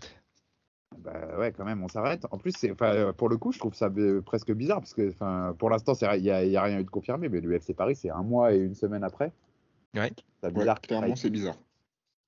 parce que ça me paraît compliqué qu'il fight à Paris derrière, quand même. Enfin, c'est même, euh, euh, non, il fightera pas à Paris. Mm. Donc C'est peut-être une chelou. question de dispo. Ouais, je sais Mm. pas. Déjà, c'est chelou sur la date. Je sais que là, BSD, il l'a dit aussi qu'il allait fighter en juin. Ah ouais À la limite, ça, c'est faisable. Mm. Un peu plus. Ouais, ouais, il l'a dit, il l'a dit là, dans, dans des vidéos que j'ai vu tourner. Ouais. Euh, vidéo euh, de, de chez nous, d'ailleurs, de RMC, je crois. D'accord. Euh, et puis, c'est- c'est c'est pas non plus facile, quand même, le, le match-up pour Fares. Ouais. Mm. Euh, ouais, c'est c'est intéressant. Je, je m'attendais, pour le coup, je m'attendais vraiment pas à ça. C'était un, c'était un combat que j'aurais bien vu à Paris, tu vois. Bien Après, une petite Paris. entorse légère, un postpone, et puis c'est bon, hein, ça, ça, ça se fait. hein. Ça faisait bien sur la carte de Paris, ça, non Mm. Diam et Herbert. Bon. Ouais. Euh, messieurs, après, euh, on en est à 2 heures, donc euh, non, 1h50 parce que ça fait, on a été connecté en off. Je pense qu'on est pas mal. Euh, je fais les rappels, ensuite c'est le moment promotion. Euh, digression, faites ce que vous voulez. Le rappel, le site www.podcast-octogone.fr, nos Twitter d'Amel Omar, hein, Omar euh, à qui je fais une bise, hein, que je salue, et euh, bah, notre Samir, vous pouvez nous suivre sur Twitter. Spotify, Deezer, Google Music, Amazon Music et Apple Podcast. En fait, vous tapez le nom d'Octogone. Si vous ne trouvez pas, c'est que vous l'avez cherché ou pas assez. Donc euh, voilà, vous nous, vous, nous, vous, nous, vous nous traquez, vous nous trouverez. Notre sponsor T2A que vous pouvez trouver à www.trarer-auto.com euh, qui marche bien et on vous en remercie. Euh, des gens, plein de gens qui appellent de la part du podcast, ça fait plaisir. Et on devrait se retrouver le 14 mai pour, euh, bah, pour débriefer, euh, pour débriefer euh, la carte, euh, la carte de l'UFC en ABC euh, 4, le, donc au Spectrum Center de Charlotte. Messieurs, je... on va commencer par Alex. Tiens, Alex, bon, Alex, tout le monde, enfin, Alex, Alex, il est connu. Alex, il a, il est, n'en rajoute pas. le fameux Alex Herbinet, son compère Macardy. C'est chaud pour Macardy en ce moment.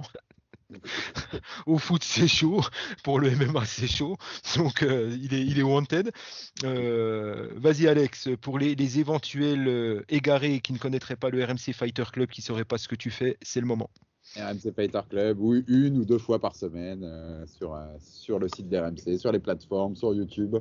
Euh, N'hésitez pas. Et puis globalement, RMC MMA, moi j'écris des articles, euh, on, on vous fait des films aussi. On essaye quand même de, de faire notre taf. Puis Samir, tu le disais tout à l'heure, les Américains ils payent 80 dollars pour les pay-per-view. Eh oui, C'est quand même moins cher chez nous. N'hésitez eh pas. oui je te tends la perche. N'hésitez pas. Mais je, je crois, Alex, hein, tu, tu- tu le dis euh, bah, mi-blaguant, mi-sérieux, mais on va être complètement sérieux. On a quand même une sacrée chance en France de- euh, d'avoir des offres comme ça parce que, parce que tu l'as dit, hein, c'est pas le cas au Canada, c'est pas le cas aux États-Unis. Donc, euh, c'est, bon, après, ça aide, hein, ça être une population qui, qui est en train d'apprendre le sport, donc ça, ça va participer à l'essor et à la connaissance de ce sport, mais on, on a quand même de la chance parce qu'il y a beaucoup de râleurs, que ce soit sur le fond, la forme, etc. Mais on a quand même la chance d'avoir une offre.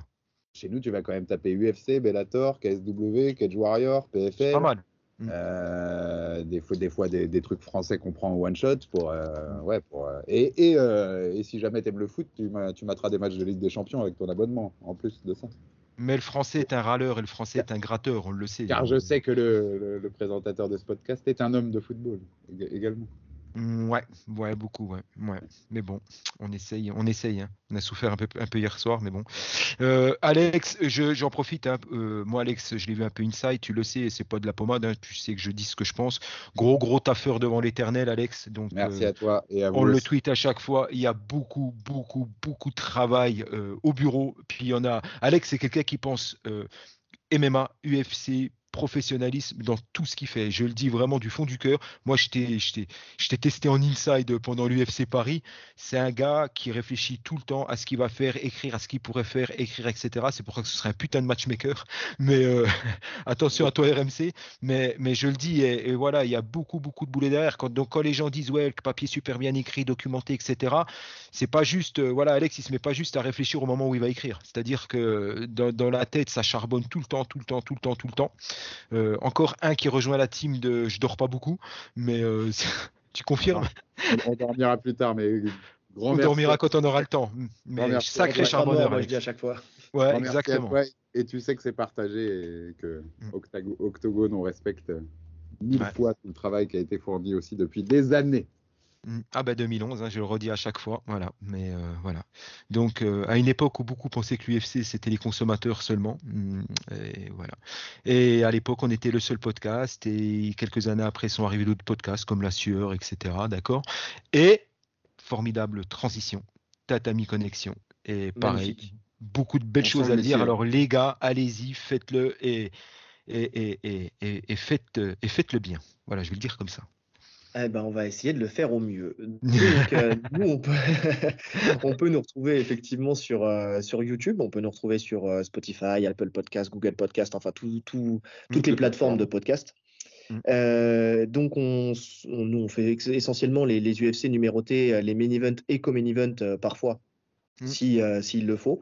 Euh, on fait l'analyse pronostique euh, où on va essayer de, de décortiquer dans les grandes lignes l'aspect boxe, l'aspect lutte, l'aspect sol, vraiment en essayant de, pour chaque combattant de déterminer quels sont les, les comment dire, Leurs armes. leurs armes, voilà, leur, leur- Ouais. leur- ce qu'ils font de bien, ce qu'ils font de moins bien. On fait les à côté, on essaie de faire un game plan, on fait notre pronostic, et puis après, maintenant, on a commencé aussi à faire le débrief, où, euh, où voilà, on reprend en général toute la carte là pour le coup, et on- Ouais. on, va débriefer, euh, débriefer tout euh, avec bah, ce qu'on essaie de, de mettre en place, notre analyse technique.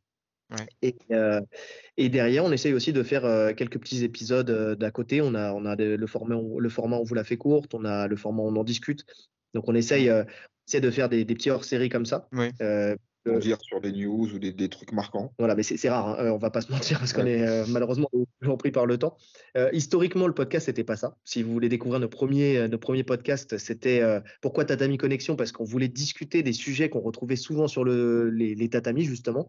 Donc, Ouais. on prenait l'argument de chacun et en fait, on en débattait et on essayait de de résoudre un petit peu les, les, les, les problèmes des gens. euh, Est-ce que c'est euh, est-ce que la transition par exemple entre le gui et le no-gui est plus facile que du gui vers le no-gui euh, Ouais. Enfin voilà, ce genre de choses, on essayait de, de- débats. parler de, de tous ces petits débats-là. Et, euh, et donc, bah, par manque de sujet, on a commencé à, à parler, à parler de l'UFC. Surtout parce qu'on faisait, on faisait nos analyses dans notre coin. Et puis au bout d'un moment, j'ai dit, bon, bah, allez, prenons le micro et puis on va essayer de le faire, de le faire de notre côté. Parce qu'on on disait des choses que, qu'on n'entendait pas forcément ailleurs. Donc on, essayait, on, a essayé de, on s'est dit qu'on avait peut-être quelque chose à rajouter. Donc, euh, donc voilà, on a commencé petit à petit. On a un format qui n'est pas qui est pas de toute façon au grand public, puisqu'on on fait des podcasts très longs, on est des vrais pipelettes. D'ailleurs, vous le voyez, là, j'arrête pas Il faut compter une heure et demie pour une analyse. voilà, on a même fait trois heures sur John Jones, je crois. On a fait fort. donc, euh, donc euh, oui, effectivement, on peut, euh, on peut faire très fort. Mais, euh, mais voilà, et on va essayer de- d'encore d'étoffer. On a, on a pour idée de faire euh, des breakdowns aussi. On va décortiquer des techniques, mais filmées en vidéo. Ouais. Donc, euh, donc voilà ce qui viendra s'ajouter en fait à ce, ce que je fais déjà avec la chaîne Alpha Fight Club. J'en profite aussi. hein. On a une chaîne YouTube Alpha Fight Club où j'explique des techniques une fois par semaine. Ça, c'est mes petites pépites de la semaine, sache-le. Ah ouais? Ah, bah, ça me Ah, fait- ouais, ouais. Ah, ouais, ça, c'est... Moi, je m'installe devant, je regarde, j'ai plus, j'écoute. Je... C'est... Et pour en revenir, ce qui m'a fait connaître, moi, Tatami euh, Connexio, qui m'a fait y rester, c'était, et je dis pas que le reste, euh, bien évidemment, je continue d'écouter parce que c'est... vos débriefs sont de très grande qualité, mais c'est, pareil, ce- ces, côtés, ces aspects off qu'on n'entendait pas dans les podcasts, Guy, Nogi, etc., c'est comme ça que je vous ai connu, moi, en fait. Et c'est parce qu'il y avait ces contenus-là que j'ai rejoint, je me disais, tiens, ça, ça se fait pas ailleurs. Et euh, voilà. Ça, après, le- le- j'ai envie de dire que le, le dés- enfin pas le désavantage, je veux pas dire comme ça parce que c'est trop péjoratif, mais ça peut parler qu'à une catégorie de personnes. C'est vrai que si tu veux commencer à être un peu mainstream et puis que si tu veux commencer à toucher un peu beaucoup de monde, ben voilà, ça, il faut être un peu plus généraliste. Mais sache que en tout cas moi, le- pour le pratiquant que je suis, sachez d'ailleurs pour le pratiquant que je suis que ces premiers opus que vous avez enregistrés, moi ça me régalait. hein. À écouter en plusieurs fois parce que c'est c'est épais, mais moi ça me régalait. Voilà. Beaucoup aimé faire ça. Mais après, comme tu disais, euh, bah, ça fait pas énormément de vues déjà. Ah Et oui, puis, tu te retrouves limité par, par les sujets, en fait. absolument. Ah, mais c'est la, la- la sphère médiatique de tout sport et, et des- et du combat comme des autres, c'est c'est un entonnoir. Tu vas du C'est moins ça. spécialiste au plus spécialiste. Et euh, tu vois, nous, je pense qu'on est presque le bout de la chaîne alimentaire là-dessus, tu vois. En tant que, en tant que mainstream euh, le, le plus poussé pour l'instant sur les combats. Mais il faut, même si pour l'instant ça fait pas un peu de vue, il faut, il faut qu'il y ait ces, ces- ces trucs-là et ça apporte vachement. Et je trouve Bien que sûr. le combat par rapport à beaucoup d'autres euh, milieux sportifs, les, les passionnés, les pratiquants comme vous, comme les gars de tatami, comme d'autres, comme Ouais. euh, Baba, tu vois, on n'a pas besoin de les citer, hein, Samir. Ouais. Euh, eh ben, il y a une- ils, ont, ils sont passionnés et passionnés d'en parler. Alors qu'il y a- Ouais. il y, a- il y a plein de sports où il n'y a pas cet échange-là. Et cela, donc, il faut qu'on en profite et kiffer tous, euh, aller découvrir tous ces podcasts-là parce que c'est cool. C'est cool tout le taf qui est fait. Oui, c'est vrai que. Je suis absolument d'accord. Et après, de toute façon, enfin, j'en parlais tout à l'heure avec euh, Nora Cornol, je sais pas si ça vous parle, qui est une des combattantes françaises euh, qui est allée à l'Hexagone, qui s'entraîne chez moi maintenant. Non, je la connais pas. Ouais. Et bah, très bonne combattante euh, qui est sur Ouais. 7 finis, je crois, au premier round. Elle, était, elle a fait l'UAE, elle est allée à l'Hexagone, enfin bon, c'est c'est une bonne combattante. Et, euh, et donc, on parlait euh, justement de, de- des podcasts et comment faire pour avoir plus de monde, tu sais. Et au final, euh, Ouais. ce que je disais, bah, en fait, plus de monde, si ça vient, c'est bien, mais en fait, ce qu'on aime, nous, c'est surtout la qualité de nos auditeurs. C'est-à-dire que dans les Ouais. commentaires, on n'a jamais de, de commentaires négatifs ou de gens euh, qui sont justement les lambdas, euh, entre guillemets, qui, Ouais. euh, qui, qui vont, qui vont mal comprendre ou qui vont, ah, qui vont faire de la polémique pour rien, ce genre de choses. C'est toujours des gens qui, Des qui, qui connaisseurs. nous, qui- des connaisseurs, voilà, qui nous apportent une analyse, qui nous font découvrir des combattants, qui, franchement, on Ouais. adore le public. On, on le répète presque à chaque podcast, mais parce que c'est vrai. On a vraiment euh, un public e- e- extraordinaire et, euh, et franchement, même s'ils sont pas nombreux, eh ben, c'est pas grave parce que voilà, on les kiffe. Donc euh, c'est c'est le principal et on préfère parler pour eux que peut-être que pour, euh, pour le grand nombre. Quoi. C'est le plus Ouais, important. bien sûr. C'est le plus important. ouais. Ouais, ouais.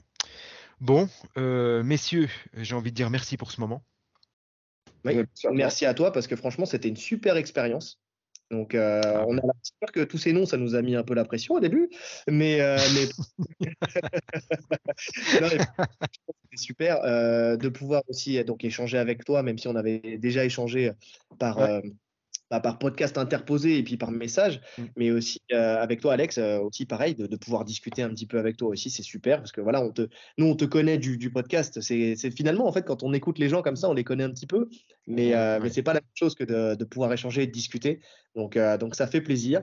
J'espère que je te verrai un jour à la Bracibara quand je passe de temps en temps, parce que Joe, Joe m'invite et j'y suis allé deux fois. Donc si un jour on a l'occasion, on a l'occasion. Ce sera avec plaisir. Ouais. Ouais, ouais. Puis euh, pareil, hein, si, si un jour tu veux passer à notre club, c'est avec grand plaisir aussi. Ah. Donc, Bah, euh, partagé. Tout ça est partagé et avec grand plaisir. Je dis ça parce que là, je parle de la Gracibara, mais, mais toi aussi, hein, Samir, si tu veux, si tu veux passer, c'est avec, euh, avec un immense plaisir euh, de, de passer au club quand tu veux. Tu es chez toi, donc, euh, donc Ah, vraiment. c'est euh, très gentil. C'est très gentil, merci beaucoup. Continuez, continuez à, à- à bien œuvrer pour euh, Tatabi Codexio, qui est un très très beau podcast. Donc, je rappelle aux, aux auditeurs, hein, allez y jeter une oreille, c'est absolument essentiel. Vous allez aussi jeter une oreille, deux oreilles, trois oreilles à RMC Fighter Club. C'est un excellent, excellent podcast fait par des gens euh, de qualité. Donc, euh, allez jeter un œil, une oreille, ce que vous voulez. Euh, en plus, on peut jeter un œil et une oreille pour les deux podcasts que je viens de donner. Bon, pour nous, c'est qu'une oreille. hein, Il n'y a pas de vidéo parce qu'on n'a rien à vendre physiquement. Donc, euh, on se retrouve normalement la semaine prochaine.